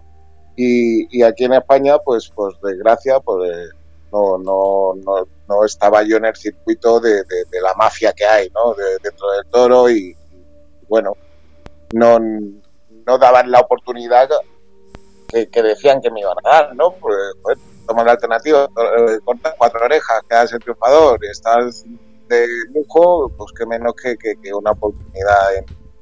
pero por desgracia no está, está esto, hay más antitaurinos dentro que, fuera. Eso, yo te digo, porque ya digo, lo de la mafia en este mundo yo ya lo he dicho un par de veces. Eh, sí me gustaría que nos contaras, eh, bueno, que nos contaras, vamos a ver, lo que te hemos dicho, lo que puedas contar cuentas, lo que no puedas contar no cuentas, o sea que en ningún momento mm, quiero que cuentes algo que te pueda ni perjudicar ni nada, o sea, tú lo que puedas, lo que quieras lo cuentas, lo que no, no. Eh, ¿Cómo funciona el mundo de los toros por dentro? Digo, porque acabas de decir que, hay más antitaurino eh, dentro que fuera. ¿Cómo funciona, funciona este mundo? Eh, ¿Por nombre? ¿Por...? Mm, si nos puedes contar... Si nos puedes contar algo. Esto es, un circuito, o sea, es un monopolio, por decirlo así, ¿no? Ahora mismo los, los ayuntamientos, antes eh, los ayuntamientos que daban los toros eran porque era un pueblo taurino, la gente iba a los toros, entonces, bueno, estaba bien. Daban un pliego de condiciones bastante importante, ¿no? En la cual se pagaba a todos los toreros y todo bien. Ahora mismo sacan un pliego en el cual ya más o menos como que lo tienen irbanado en algunos pueblos, en otros no, pero bueno, eh, te dicen, no, tenemos 80.000, por, por poner un ejemplo, tenemos 80.000 euros y, y queremos dos corridas de toros. Cuando con 60.000 euros, 60.000 euros justos es lo que te cuesta hacer una corrida de toros. O sea, pagando a la gente medio bien, lo estipulado. Y, pero bueno, entonces, si ese ayuntamiento dice que por 80 y te viene un empresario que te dice que te lo hacen 70 y te viene otro y que te dice que te lo hacen 60, ahí hay algo que falla, ¿no? Porque ahí estamos quitándole el dinero a, pues bien sea, en vez de cobrar lo estipulado, pues quito de aquí, quito de allí, quito de allí, y esto lo llevo por acá y luego esto hago un montaje con otro torero. Entonces, si tú me pones a mí, yo te pongo al mío, al tuyo aquí, tú me pones al mío allí y, es un circuito en el que si tú tienes un apoderado o bien sea muy sonado, que sea de apoderado, compromisos, etc., etc., etc., pues que se sepa mover en el mundo, perfecto. Pero si no, tienes que estar en un circuito con un apoderado que lleve una clase de feria para que puedan hacer intercambios y te puedan poner a ti. Antiguamente no, antiguamente tú ibas a torear en un pueblo, te veían los del ayuntamiento, los, los alcaldes de al lado, del pueblo al lado, y te contrataban directamente. Así es como, como, como incluso yo he toreado mucho, ¿no? Que me venían a ver y me salía de una, siempre ha habido un dicho muy, taurino que de una salen dos, ¿no?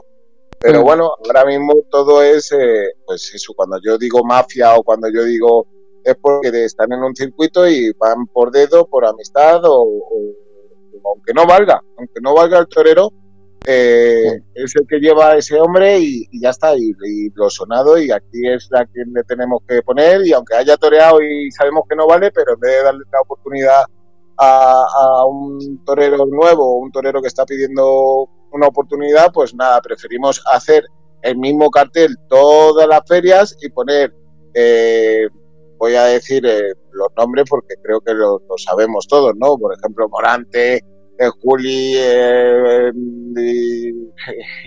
eh Rocarrey o... Mm. No sé, o sea, las mismas ferias, los mismos nombres, los mismos toreros, llega un momento en el que, en el que no, sí, ya, es que estos son figuras y estos sé que me lo llenan, ya, pero es que el toreo no es ese, yo creo que el toreo era el, el, el torero nuevo, el que impacta, el que, el que crea una afición, el que crea un seguimiento, o sea, tú vas, toreas en un sitio, joder, cómo me ha gustado este tío, a ver, entérate dónde torea y lo vamos a seguir. Eso era el toreo, ¿no? No, no siempre lo mismo, lo mismo, lo mismo, lo mismo. ¿Qué oportunidades vamos a tener los demás? Es que ninguna.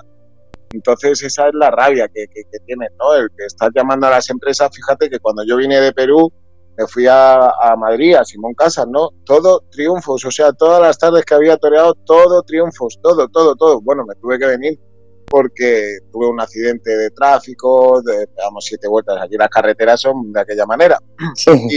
Y, bueno, me vine para acá y, por estar también madre que, se puso mala y tal, bueno, yo me vine para acá.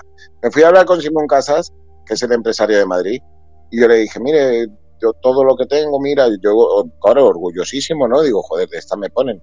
Me cogió y me dijo, muy bien, muy bien, eso está muy bien. Pero, ¿has toreado aquí en España? Y digo, no, porque acabo de venir de Perú y, joder, que, que... Me dicen, bueno, pues cuando torees cinco corridas de toros en, España, me vienes a ver.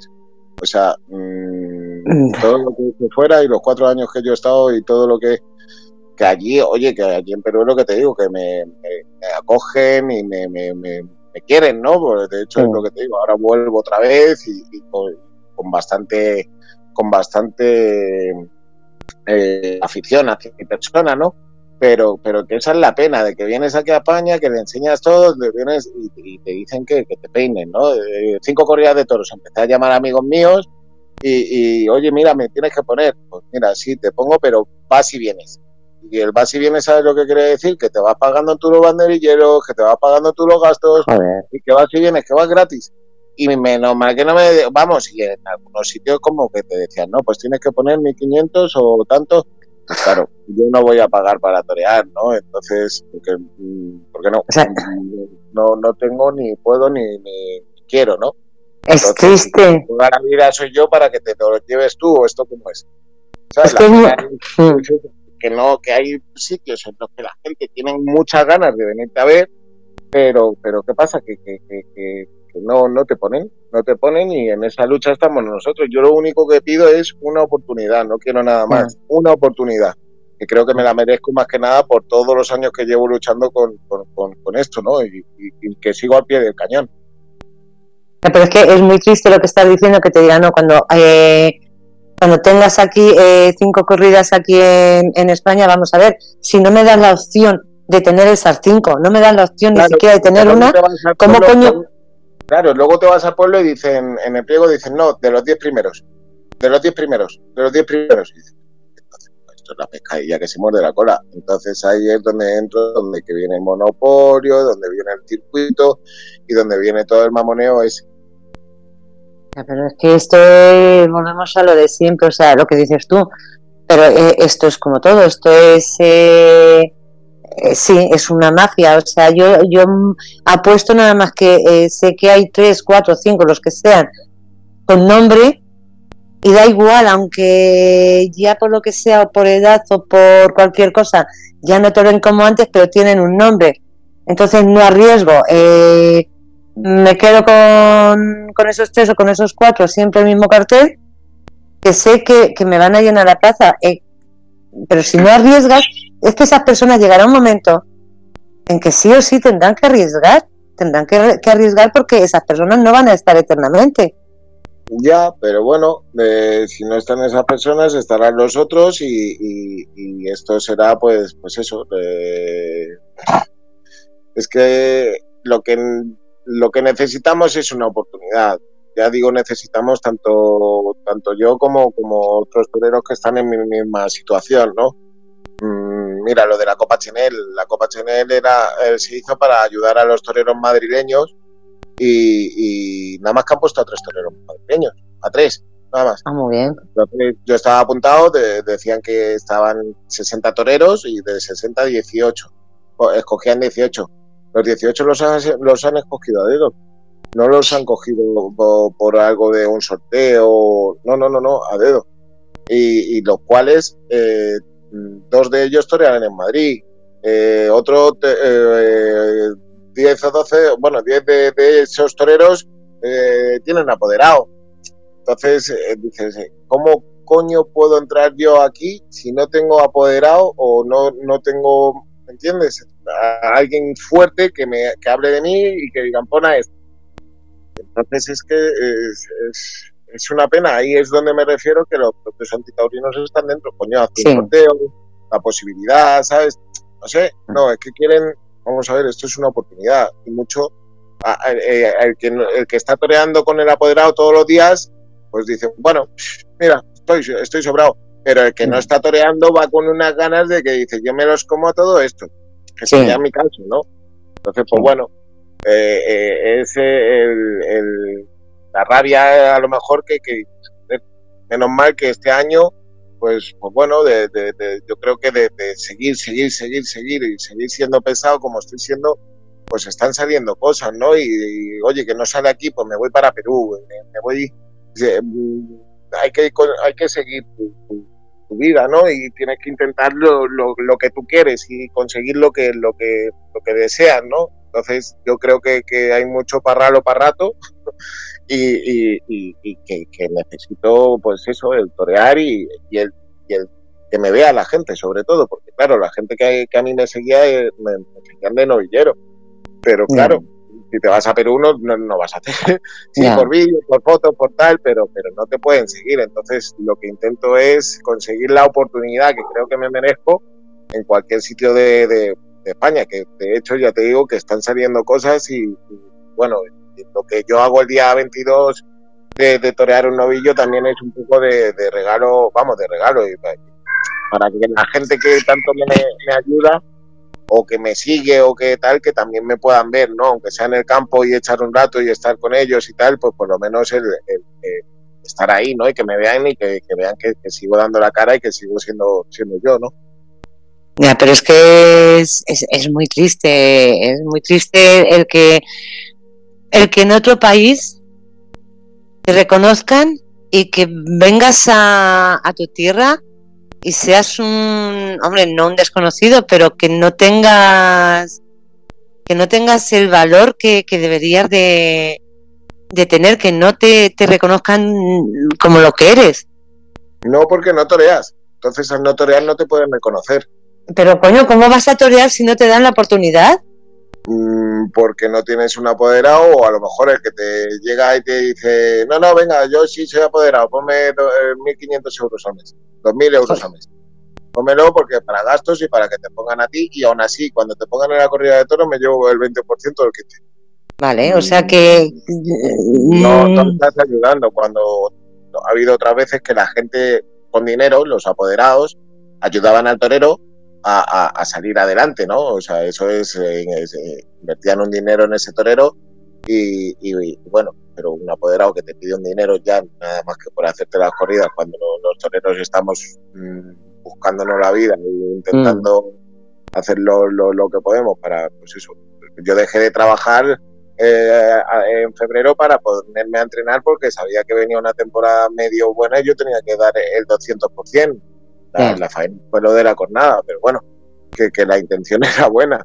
En mm. fin, yo ahora me voy para Perú, obviamente voy a darlo todo, ¿no? Lo siguiente, eh, para publicidad, para, para, para que la gente se dé cuenta de que sigo, de que sigo luchando por, por, por, lo que soy, ¿no? Por ser matador de toros y, que, que, bueno, eh, mira, por ejemplo, ahora estoy pendiente del 15 de agosto pues eh, si me ponen eh, lo más seguro es que vaya a torear un festival aquí cerquita. Pues oye, pues eso sería muy bueno. ¿Por qué? Porque la gente te ve, porque entonces eh, estoy luchando por, con eso, ¿no? Hay bastantes cosas en el aire, no las puedo decir todavía, pero, mm. pero, bueno, esperemos que salgan, ¿no? De hecho, es lo que te digo, Perú hay una, una temporada bastante curiosa y, aquí en España, entonces pues poder a ver si puede ser y, tirar para adelante, como sea, a ver. Con, con, la ayuda de toda la gente yo te puedo asegurar que sí te, sí te puedes, sí es más fácil, ¿por qué? Porque el empresario lo que busca es eh, eh, gente. Entonces, si yo al empresario le cojo y le digo, mira, yo te aseguro de que vienen 200 personas, ese empresario te pone, claro. Porque lo que va mirando es eso, no, va mirando el torero, por desgracia, cuando antes era así. Mm. Entonces es un poco todo eso, el mundo este. Sí, sí, sí, no, sí, ahora, ahora por desgracia es todo dinero, todo, todo se mueve con dinero, o sea, ya no es si eres bueno o no eres bueno, o, es, o sea, es que tienes que llevar tú, tienes que llenar tú la plaza con gente que te sigue esto es, surrealista. O sea, le tienes que decir, eh, te aseguro que van a venir. No, pues así, no, pero joder, mira, ayer, más o menos. Ayer, se colgó el cartel de no hay billetes en Madrid. ¿Sabes? Entonces, pues, mm. saben que esos toreros llenan las plazas y los ponen. Pues ya. si yo sé que en cuanto a mí me pongan en una plaza, o sea, en una feria o lo que sea, yo sé que la gente va a reaccionar me va a venir a ver, pero claro, estoy en eso, de que me pongan. Entonces, pues, bueno. Es que puede, sí, sí, dime. No, pueden poner en un cartel, o sea, eh, el dar oportunidades, pueden poner, eh, porque normalmente son tres toreros. Sí. Pueden, pueden poner dos eh, súper conocidos que saben que van a llenar la plaza y luego dar la oportunidad a otro que no es tan conocido y ese eh, en ese momento puede demostrar Ya, y te, dicen, y te dicen que eso es lo que están haciendo y te ponen a un novillero que va a tomar la alternativa que a lo mejor, em, sin ir más lejos, se llama Perea y le lleva a Padilla. Eh, ponen a los hijos de o a los apoderados de, ponen a los que tienen gente. Entonces dicen que lo están haciendo, pero que, que no, no. No, eh, sí, lo están haciendo, lo están haciendo. Y si llegas tú ahora mismo con, con 20.000 euros y le dices, toma 20.000 euros y pon vender el cartel, te ponen. sea, Con dinero mm. todo, está claro. Sí, sí, sí. Con dinero, si yo tuviese 20.000 euros, yo haría una temporada muy buena. dice, dice Daniel, cuando te vean, te den la oportunidad y pregunten quién es ese, dirán, Parralo el Grande. Bueno, ojalá, ¿no? Yo creo que, que, que eso, eso es lo que intento intento hacer, ¿no? El, el que la gente diga, joder, si me acuerdo de este chaval cuando era novillero y todavía sigue dando guerra. Pero Es que hasta que no lo consiga no, no voy a parar. Soy Tauro y ¡Ostras, eres Tauro! sí, ahora el 20 de mayo es mi cumpleaños. De hecho, es un poco todo el 22 también como, pues eso, como despedida de que como me voy para allá, pues, pues estar con toda la gente. y- Pues entonces seguro que no te vas a rendir, te lo digo porque yo soy Tauro también. Y a No, claro, cabezones, sí. a cabezones no, Muy cabezones, sí. no, ya, yo creo que no es cabezonería, es simplemente que es luchar por lo que crees que, Es Que que llevo que- mi vida con esto. Yo creo que es lo mejor que Mm. sé hacer y sé hacer, sé hacer algunas cosas más. Pero, pero bueno, eh, voy, voy con todo, voy con todo. No, no, no, es que y además basta que alguien, como alguien te diga no lo hagas, para que digas sí, pues ahora lo hago. O sea que Sí, basta, es así, somos así. sí. Pero fíjate, yo es que pensaba, digo, es muy triste, tú imagínate que viene ahora alguien de Perú, que te sigue, que te conoce, y llega aquí y, y quiere ir a ver una corrida y pregunta. Y pregunta No, por ti y le- y le dicen quién es.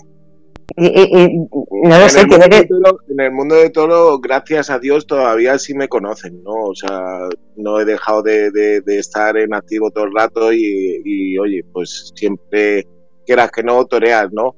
Pero a mí me conocen más que nada por lo que te digo, las temporadas que he hecho tan buenas y donde he toreado, no cualquiera torea en Madrid, no cualquiera torea en Sevilla, no cualquiera torea en México, en Arles, en, la- en Francia, el Coliseo Romano. O sea, yo he toreado en muy buenas ferias y, y- y he dejado muy buenos sabores de boca, ¿no? Y muy, muy buenas muy buenas tardes. Pero, pero, pero bueno, ahora si viene alguien preguntando por mí, obviamente que, que, que, me va a encontrar y que eh, tendré que mover, moverme, mover tierra con mar y tierra o lo que sea para, para, para, para que me pongan, ¿no? De hecho, vuelvo a repetir, lo del 22, lo del 28, que voy a ir a ronda, entonces hay cosas, hay cosas que están saliendo y, creo que cuando me vean saldrán más. Hombre, el ir, el hacerte más visible, el ir, que tu nombre vaya siendo cada vez más conocido. eh, que, en realidad, o sea, es Sí. eh, la gente que, que sepa que estás ahí, eh, el tú que te vean las ganas, el, el que se muevan, ¿no? Eh, pues, por ejemplo, tú ahora mismo mañana conoces a un empresario, ah, pues mira, pues voy a hacer los toros, pues mira, pues yo conozco a Alejandro Parralo, pues mira, a ver si... lo-". Y es un poco el boca a boca, es como todo. Entonces, eh, eh, no es lo mismo que hable uno de ti a que hable mil. Entonces, Ya. hablando muy bien tienes más, más oportunidades, más posibilidades. eso sí. ¿En cuántos sitios has toreado, aparte de lo que has dicho en, en España, en Francia, Perú?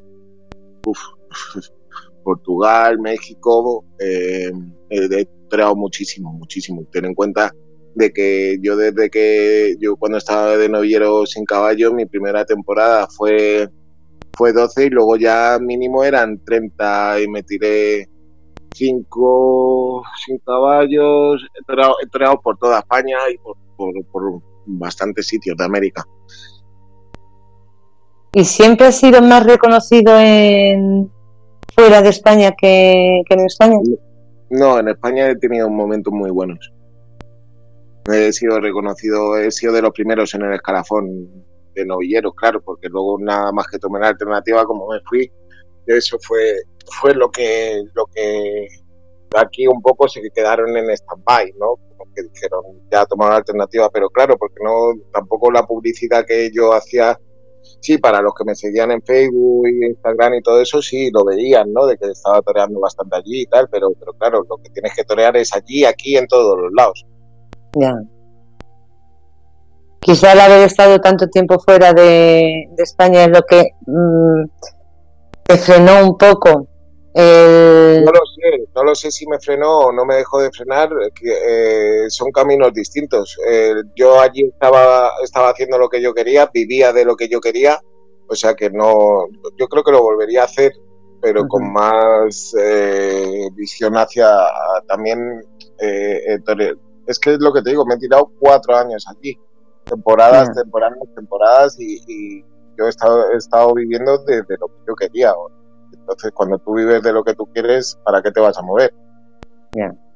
Entonces, pues bueno, eh, sí es verdad que cuando he llegado a España también ha venido lo del COVID, ha sido un poco todo, y ahora es volver a empezar, que también con toda la trayectoria que yo llevo, eh, pues creo que porque soy porque soy Tauro, ¿no?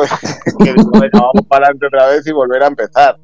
¿Sabes? Que yo he dicho que tiro y tiro, ¿no? Y de momento tengo fuerza para tirar del carro y, bueno, las jornadas de momento no me están respetando y creo que me, que, que me están, pues eso, dejando el, intentar seguir adelante y luchando contra viento y contra marea y, sabiendo que está esto cada vez peor, pero creo, creo que, de estas sensaciones que tienes de que dices que va a llegar el día, pues eh, es la que tengo en mi cabeza y en la que no dejo de pensar, porque cuando deje de pensar en esa sensación yo creo que, ya esto se... no dejaré el carro y, miraré para otro lado. No lo dejes nunca. Ya, eso es lo que estoy intentando, ¿no? pues el, gente como vosotros que, también ayudáis mucho y hacéis mucho por, por, la gente que necesita ayuda, ¿no? Te digo que no lo dejes nunca porque nunca sabes cuándo, cuándo puede suceder. Entonces es, un, es tu sueño, es tu ilusión y yo creo que, eh, que hay que luchar, por los sueños hay que luchar, o sea, no, las cosas no vienen solas. El que se queda en casa encerrado esperando que le venga todo que le caiga del cielo, no. No viene, eso es así. es lo que digo, que cada día que, que, sales a la calle y cada día que un nuevo día es una nueva oportunidad. Mm. Entonces, no sabes lo que te puedes encontrar. hay, que, hay, que estar, hay que estar preparado siempre como se suele decir, si te arrepientes de algo, que sea de haberlo intentado. No, no de no haberlo intentado.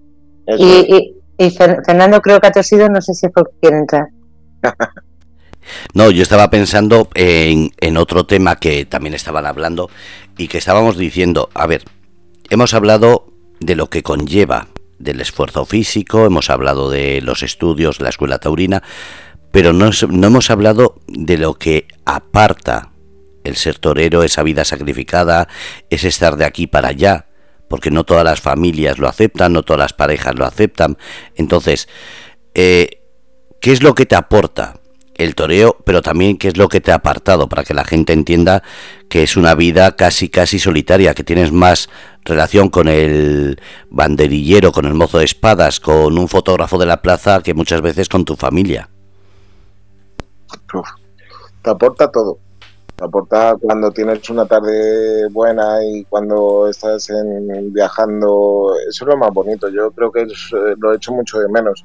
Eh, hoy toreamos en Bilbao y mañana en Sevilla y estás en la carretera todo el día con tu cuadrilla, tu apoderado mozopadas y en mi caso con mi padre que me ha apoyado siempre y me ha acompañado siempre y, soy quien soy gracias a él, ¿no? Pero, pero bueno, eh, lo que te aparta, yo creo que, que la juventud, ¿no? El, el, ten en cuenta que el salir, tus amigos, el, irte de fiesta, el, porque no tienes tiempo. En ese sentido, eh, tú tienes que estar eh, preparado y viajando y, cuando son las fiestas de los pueblos es cuando tú más estás toreando, entonces tú no puedes irte por ahí ni puedes ir, ¿entiendes?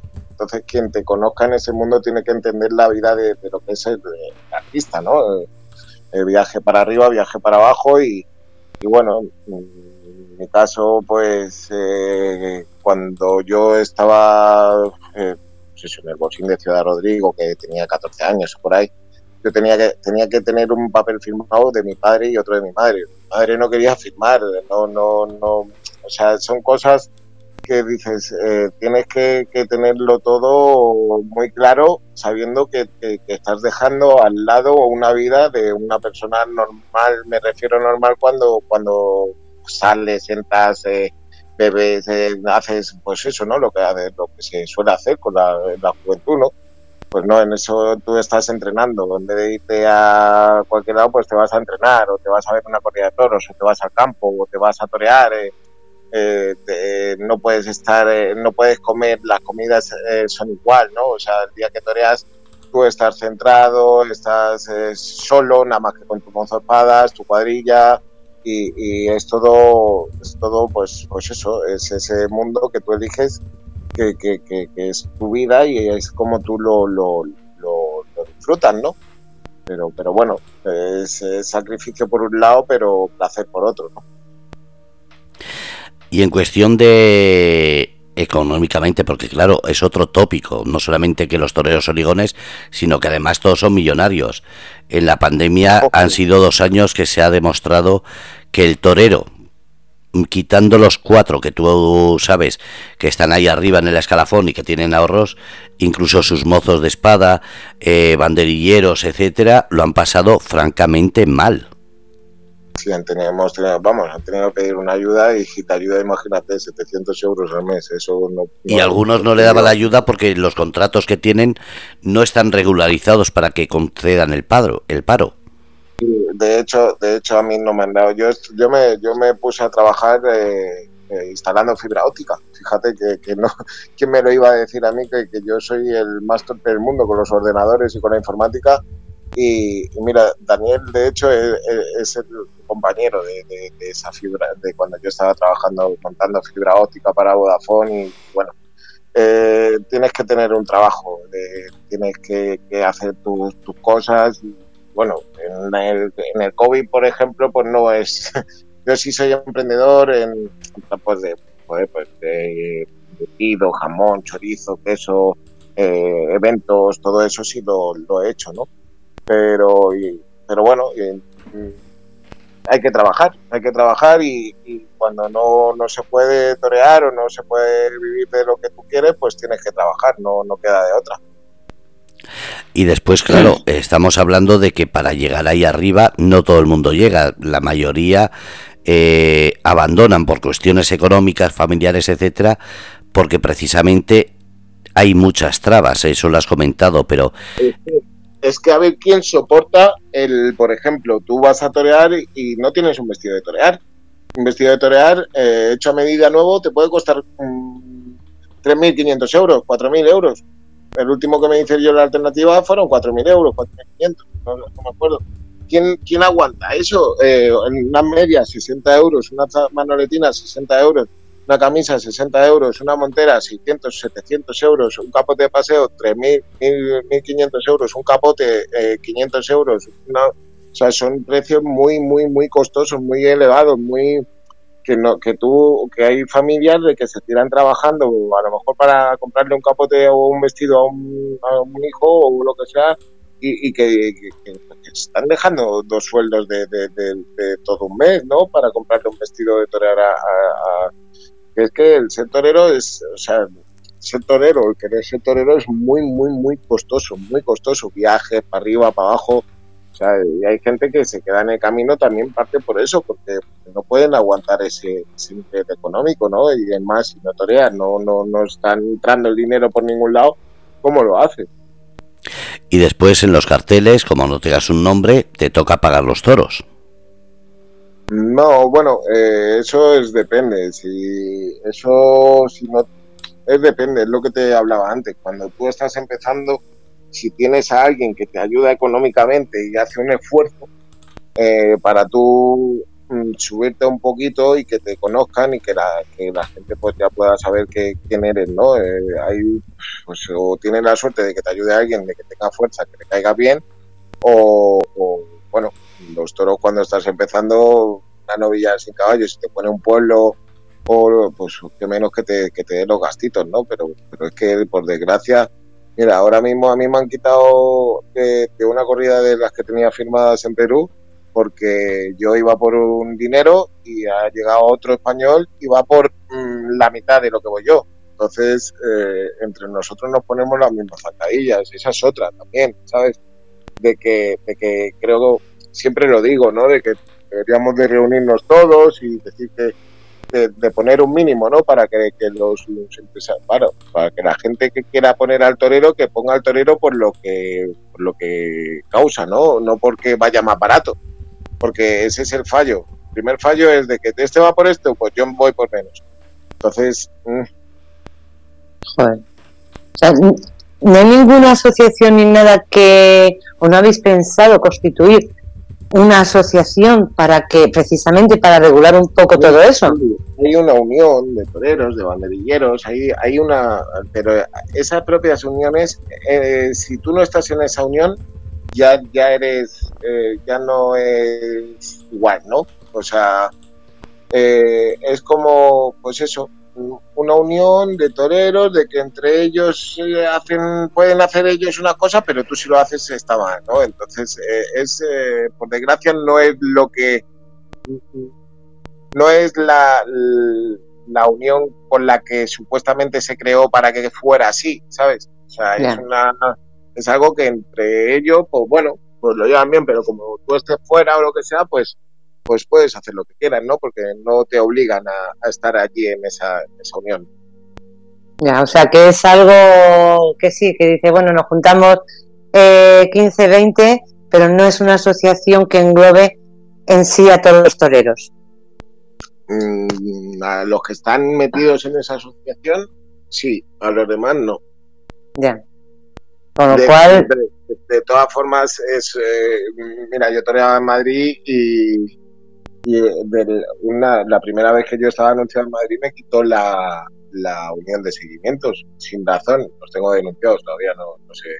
Pero vamos, me quitaron sin motivo y sin razón porque yo presenté todo, porque decían que yo iba cobrando menos, que yo iba pagando menos a los banderilleros. Yo le presenté todos los papeles como con lo, con lo recibí de, de los propios banderilleros y de los propios, de todo el mundo, de lo que había cobrado. Y, bueno, se permitieron el lujo de, amenazar a la empresa de que si me ponían a mí que hacían un piquete.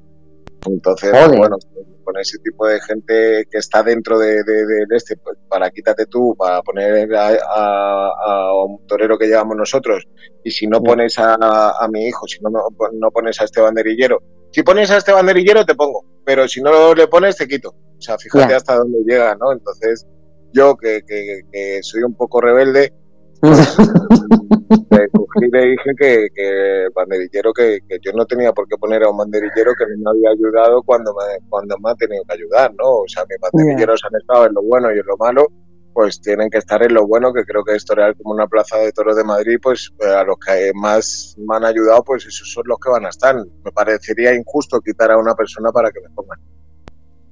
Por eso valores son los que me gustan.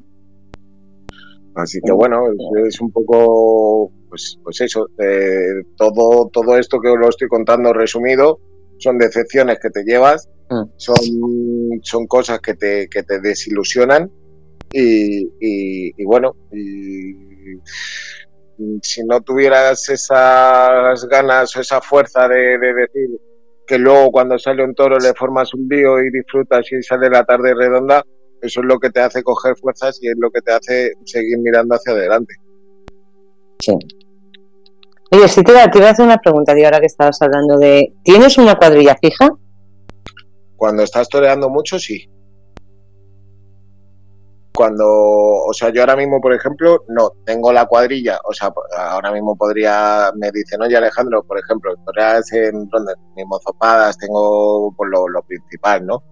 Pero si yo, por ejemplo, tengo que torear el, mira, el 28, pues yo cojo, llamo a los banderilleros que han venido conmigo, a mis picadores. Oye, ¿tienes toros tal día? Sí, pues no te preocupes que llamo al otro, ¿no? Siempre, siempre he tenido varios, varios de... Han venido conmigo unos fijos, que son tres banderilleros, dos picadores, un motopadas, una ayuda, pero si uno no podía, venía otro, ¿no? Entonces, pues, bueno, cuando tú estás toreando más de o haces una temporada curiosa de 15 corridas o 20 corridas, pues como que, te, tú hablas con ellos y dices, oye, mira, este año vamos a torear tanto y respetarme la feria. Venga, vale. Que le sale otra feria, te llaman, oye, ¿tienes toros tal día? No, no tengo toros tal día. Venga, pues voy con él. Venga, perfecto, ¿no? Y ahora, por ejemplo, si te vas a Perú, eh, ¿te lo llevas contigo o no? ¿O allí es, eso es distinto? Si fuera del grupo especial, si yo estuviera toreando como Morante o Julio, sí me puedo llevar dos banderilleros, dos banderilleros y un picador, creo. Pero, pero no, yo ahora mismo, por ejemplo, yo allí, allí ponen la cuadrilla, yo no la, no la contrato. Sí puedo, puedo pedir un, o sea, puedo decir, puedo hacer una sugerencia, de decir, oye, pues mira, esta, este banderillero me gusta más, este banderillero me gusta menos, pero es, eh, eso es lo que contrate la comisión. Aquí en Perú es distinto. Ya. Yo que pensaba, eh, no sabía si tenía, bueno, eh, una cuadrilla propia que, siempre, que te acompañaba siempre en las corridas. Suele ser así cuando estás toreando bastante. Ya. Y, te, y por ejemplo, si, aunque sea eso sería en España, por ejemplo. Pero si tú aquí toreases, estuvieses toda una temporada toreando y tuvieses una cuadrilla fija, ¿sí te dejarían también llevártela a Perú o no? ¿O, cambiaría? Sí, yo puedo llevar a, a, quien quiera, ¿no? O sea, si yo soy del grupo eh, creo que es. Si es del grupo C, yo puedo llevar dos, dos banderilleros y un picador si es en plaza de primera. Si es en plaza de segunda, puedes llevar, creo que son dos banderilleros o algo así, de cuadrilla. Tú puedes llevar a tu cuadrilla, sí. Ah, vale, y es que no sabía cómo... Tu peón de confianza, ¿no? Tu hombre de confianza siempre, siempre tiene que, puedes llevarlo, ¿no? Eh, tú exiges, por ejemplo, si tú estás toreando y te, o sea, te quieren contratar, tú dices, mira, pues yo voy a torear allí, por este dinero, pero va a venir, eh, me tienes que pagar el billete de avión, me tienes que pagar, eh, va a venir este banderillero y este banderillero conmigo. Y ellos aceptan o no aceptan. Ya, ya, ya. Y, mm, porque claro, me imagino que llegar allí y ponerte una cuadrilla, tú imagínate que llegas y, hombre, has estado ya unos años y, algunos sí los conocerás y lo que dices tú que puedes sugerir unas personas u otras. Pero el llegar allí, que te pongan una cuadrilla, imagínate, que llegas y te ponen una cuadrilla que no conoces. Mm. Me ha pasado. ¿Te ha pasado? Y, de ponerme a pena grande, pena chica, y hay que pena, o sea. claro, cuando, cuando te pega una voltereta, que tenga que salir un amigo, una, eso me pasó. Eh, de, allí. Me pegó una voltereta y, venía un amigo mío, Roberto, un amigo que como si fuera mi, hermano.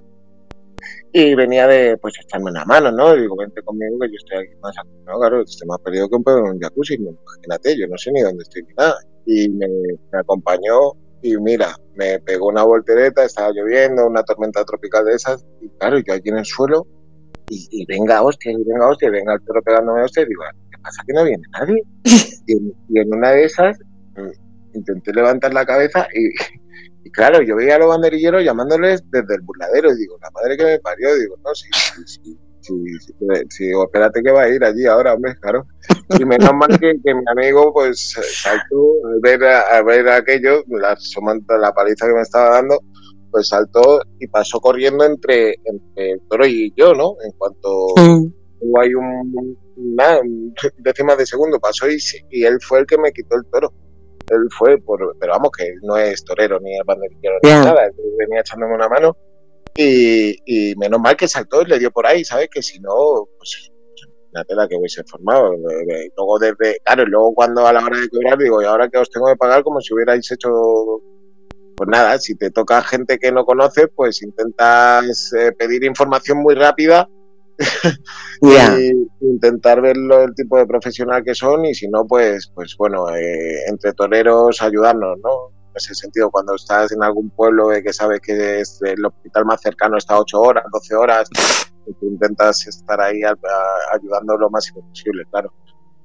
Es que te lo decía por eso, digo, porque es que, claro, digo, tiene que ser muy, por lo menos si tienes a alguien, aunque sea una persona, te sientes como más arropado, pero llegar a, otro país, eh, jugártela como te la juegas, y el decir, y ahora, mm, ¿quién me viste? O vamos a ver, que aquí no conozco a nadie, como mm, tiene que ser una situación un poco, mm, no sé, no te causa un poco de eh, agobio de, o de algo y decir, ¿esto me van a dejar ahí tirado? Sí, sí, sí, la verdad es que sí. Hombre, sí es verdad que yo siempre que, llego a una plaza de toros, eh, sé lo que, lo que soy yo. ¿Sabes? hasta dónde llego yo. No Intento el no tener que confiar en nadie. ¿sabes? Pero bueno, a unas malas eh, siempre intentas mirar qué tipo de profesional hay y siempre hay más de uno, ¿no? Entonces, pues bueno, ya, digo, pero por eso digo que te, acompaña alguien de tu familia cuando en, mi, padre, viajes. Mi padre, siempre, siempre, siempre ha estado ahí. Lo que pasa ahora el hombre está un poquillo jodidillo y, bueno, pero mi padre siempre me ha acompañado a todos los lados. Pero eh, ha habido algunas veces cuando yo estaba en Perú con las temporadas grandes y tal, pues el mes que toreaba pues se venía todo el mes entero. Ya. Digo, me digo, eso por lo menos digo, te da la confianza de, eh, pues eso es decir, tengo aquí a, lo que decimos siempre, eh, no me va a pasar nada, tengo aquí a mi padre o a mi hermano o a una persona así querida o, de confianza que dices, te sientes la seguridad esa de decir, no me va a pasar nada, no estoy solo.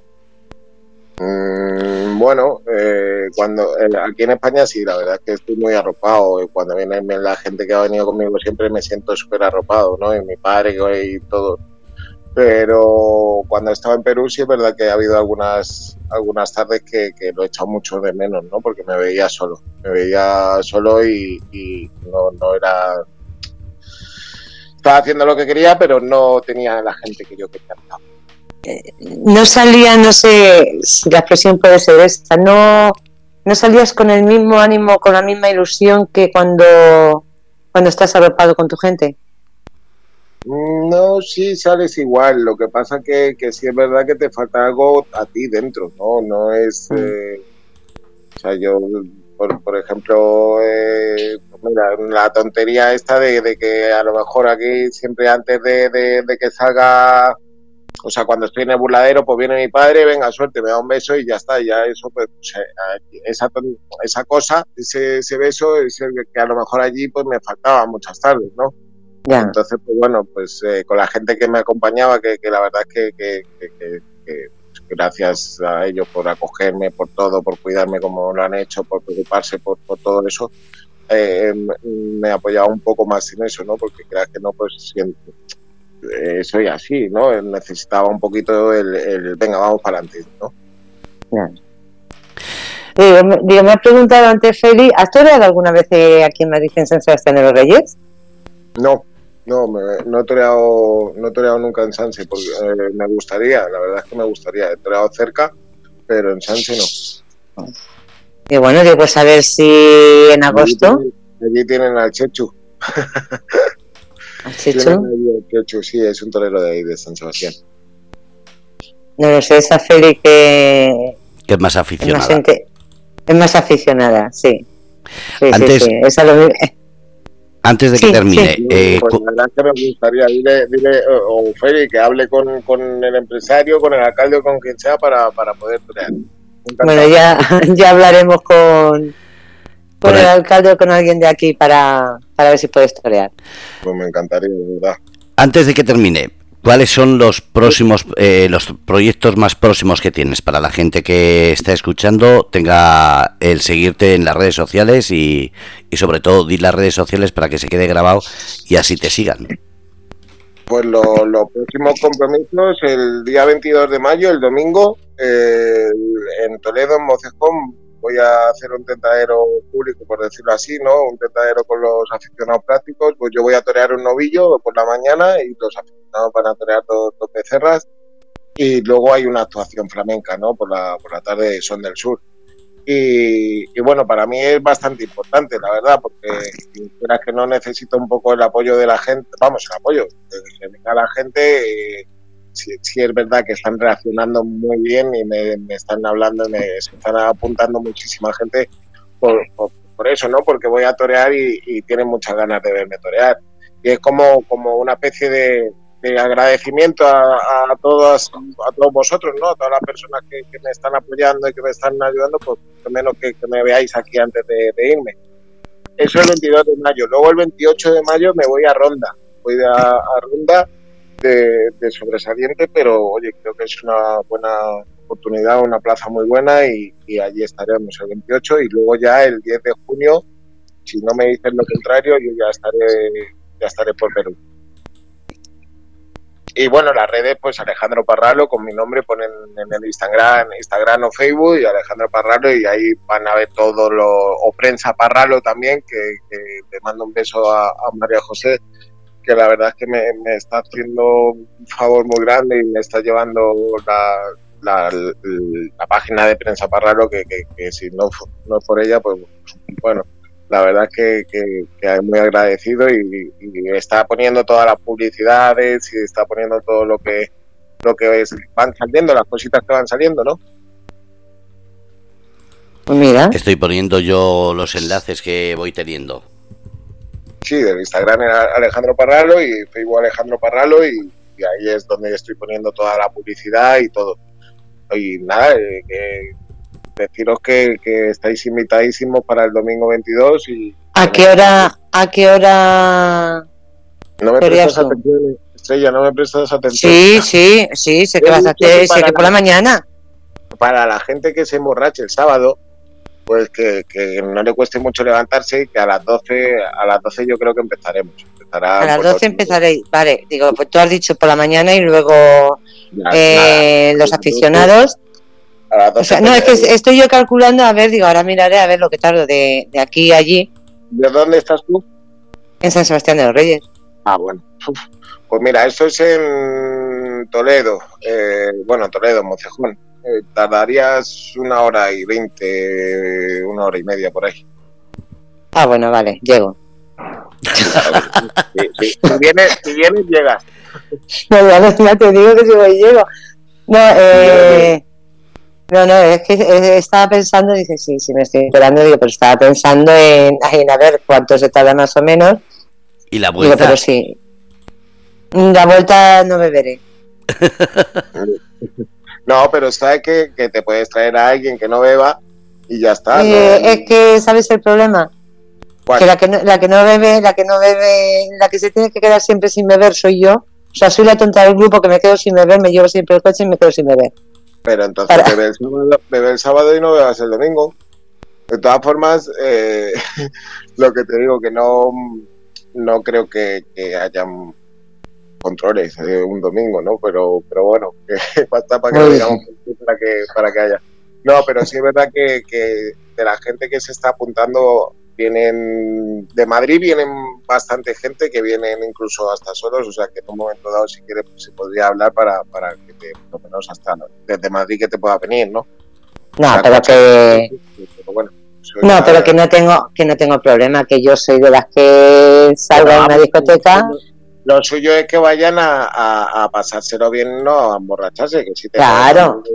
cuatro cervezas y cuatro copas, pero luego ya de dos horas antes de irte dejar de beber y ya está. No, eso yo creo que terminaremos, no sé, sobre, pues yo qué sé, de 12 a 8, de 12 a 9, depende lo, lo como estemos, ¿no? Pero, pero mm. la verdad que, que, merece la pena, ya te digo, porque que vamos a echar un rato y, y que yo quiera que no, que, que, voy a celebrar hasta mi cumpleaños y y que, me voy, a Perú, ¿no? O sea, es que... Es que se está juntando, se está juntando todo porque el cumpleaños ha sido hace muy poco.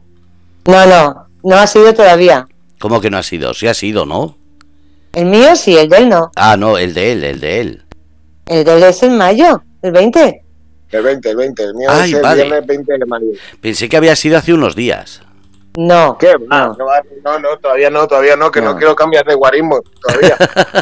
no, no, no. El de es el, 20 de mayo, el que ha sido hace poco, el que fue en abril, fue el mío. Ah, que la primera, no, yo soy el último día ya de Tauro ya. O sea, que yo, el 20 de mayo, el 22 lo celebramos y, y ya está. No, no, no, hay, no hay problema. No, mira, celebramos el tuyo, celebro el mío. Claro, Celebráis el mío aunque no esté.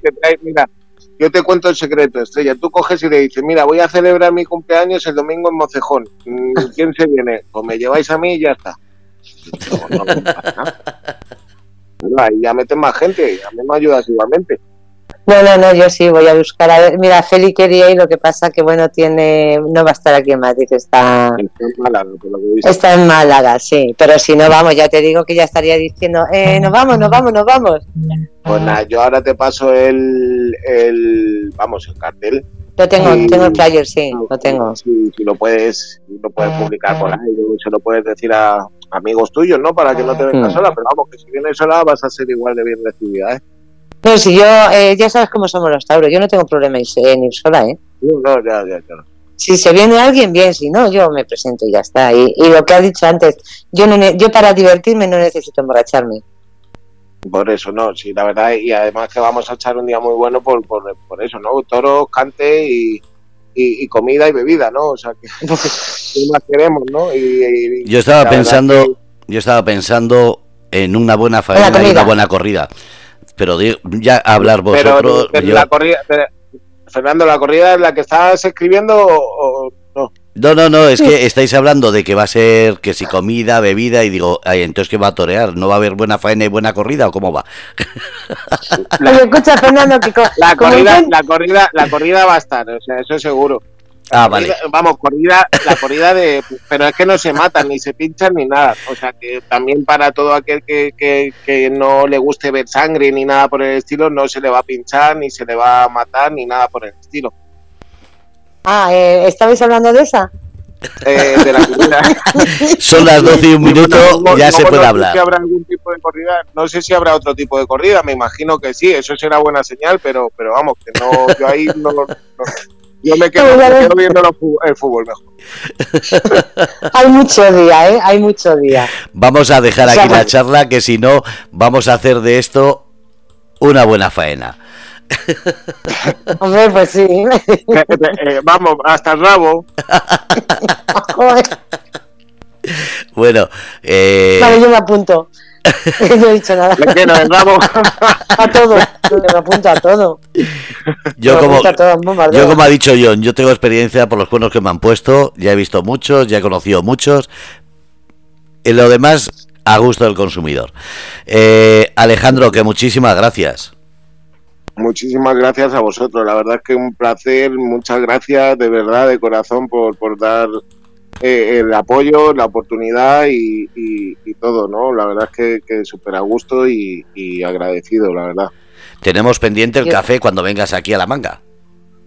Eh, sabes que cada vez que voy te llamo, pero bueno, tengo, tengo pendiente ir, así que en cuanto vaya para allá te, te pego un toque y, y nos vemos. Vale. Estrella, por favor, despídete, que si no seguimos quería, hablando. quería darte las gracias, la verdad es que se me ha hecho súper corto. Ya, sí. mira, mira, mira. Sí, digo, ahora cuando ha dicho Fernando eso, he mirado, digo, joder, digo, si son ya las dos y pico, se me ha hecho súper corto, me ha parecido una charla muy, muy interesante. he aprendido mucho, tengo que reconocer que he aprendido mucho y espero eh, que toda la gente que nos ha estado escuchando que, haya escuchado con, con, respeto y que haya aprendido eh, tantas cosas como he aprendido yo. Y que intente ver las cosas de, de otra forma. Y de verdad, siendo Tauro, mm, mm, bueno, todo el mundo se lo merece, pero te digo lo que te he dicho antes, sigue luchando. Sigue luchando. Y de momento no pararé, la verdad. exacto, no lo dejes nunca y desde aquí sabes que te estaremos apoyando y, bueno, cuando, cuando vuelvas de Perú, pues ya nos contarás a ver. Sí, de todas formas os iré, os iré informando, os iré dando noticias también por el Facebook, Instagram y todo eso, os iré contando y, bueno, y a ver qué tal me, va yendo, ¿no? Mm, seguro que muy bien. Con esa actitud, seguro que muy bien. Me alegro mucho. Dime. A eso vamos. No, no, que a eso voy, que, que vaya bien la cosa, porque hace falta. Sí. Pues nada, Alejandro, que, que eso, otra vez que darte, que darte las gracias de corazón y mucha suerte. Y si no pasa nada, pues en, en un fin de semana más o menos, ¿no? Nada, Mucho un fin de días. semana, en 10 días. Nos vemos. Allí estaré, a pasármelo bien. Te cojo la palabra. Vale, muchísimas gracias. Descanses. Muchísimas gracias a vosotros. Un beso, Feli. Gracias a ti. Un, Un abrazo besito. A los dos. Muchísimas gracias. Gracias.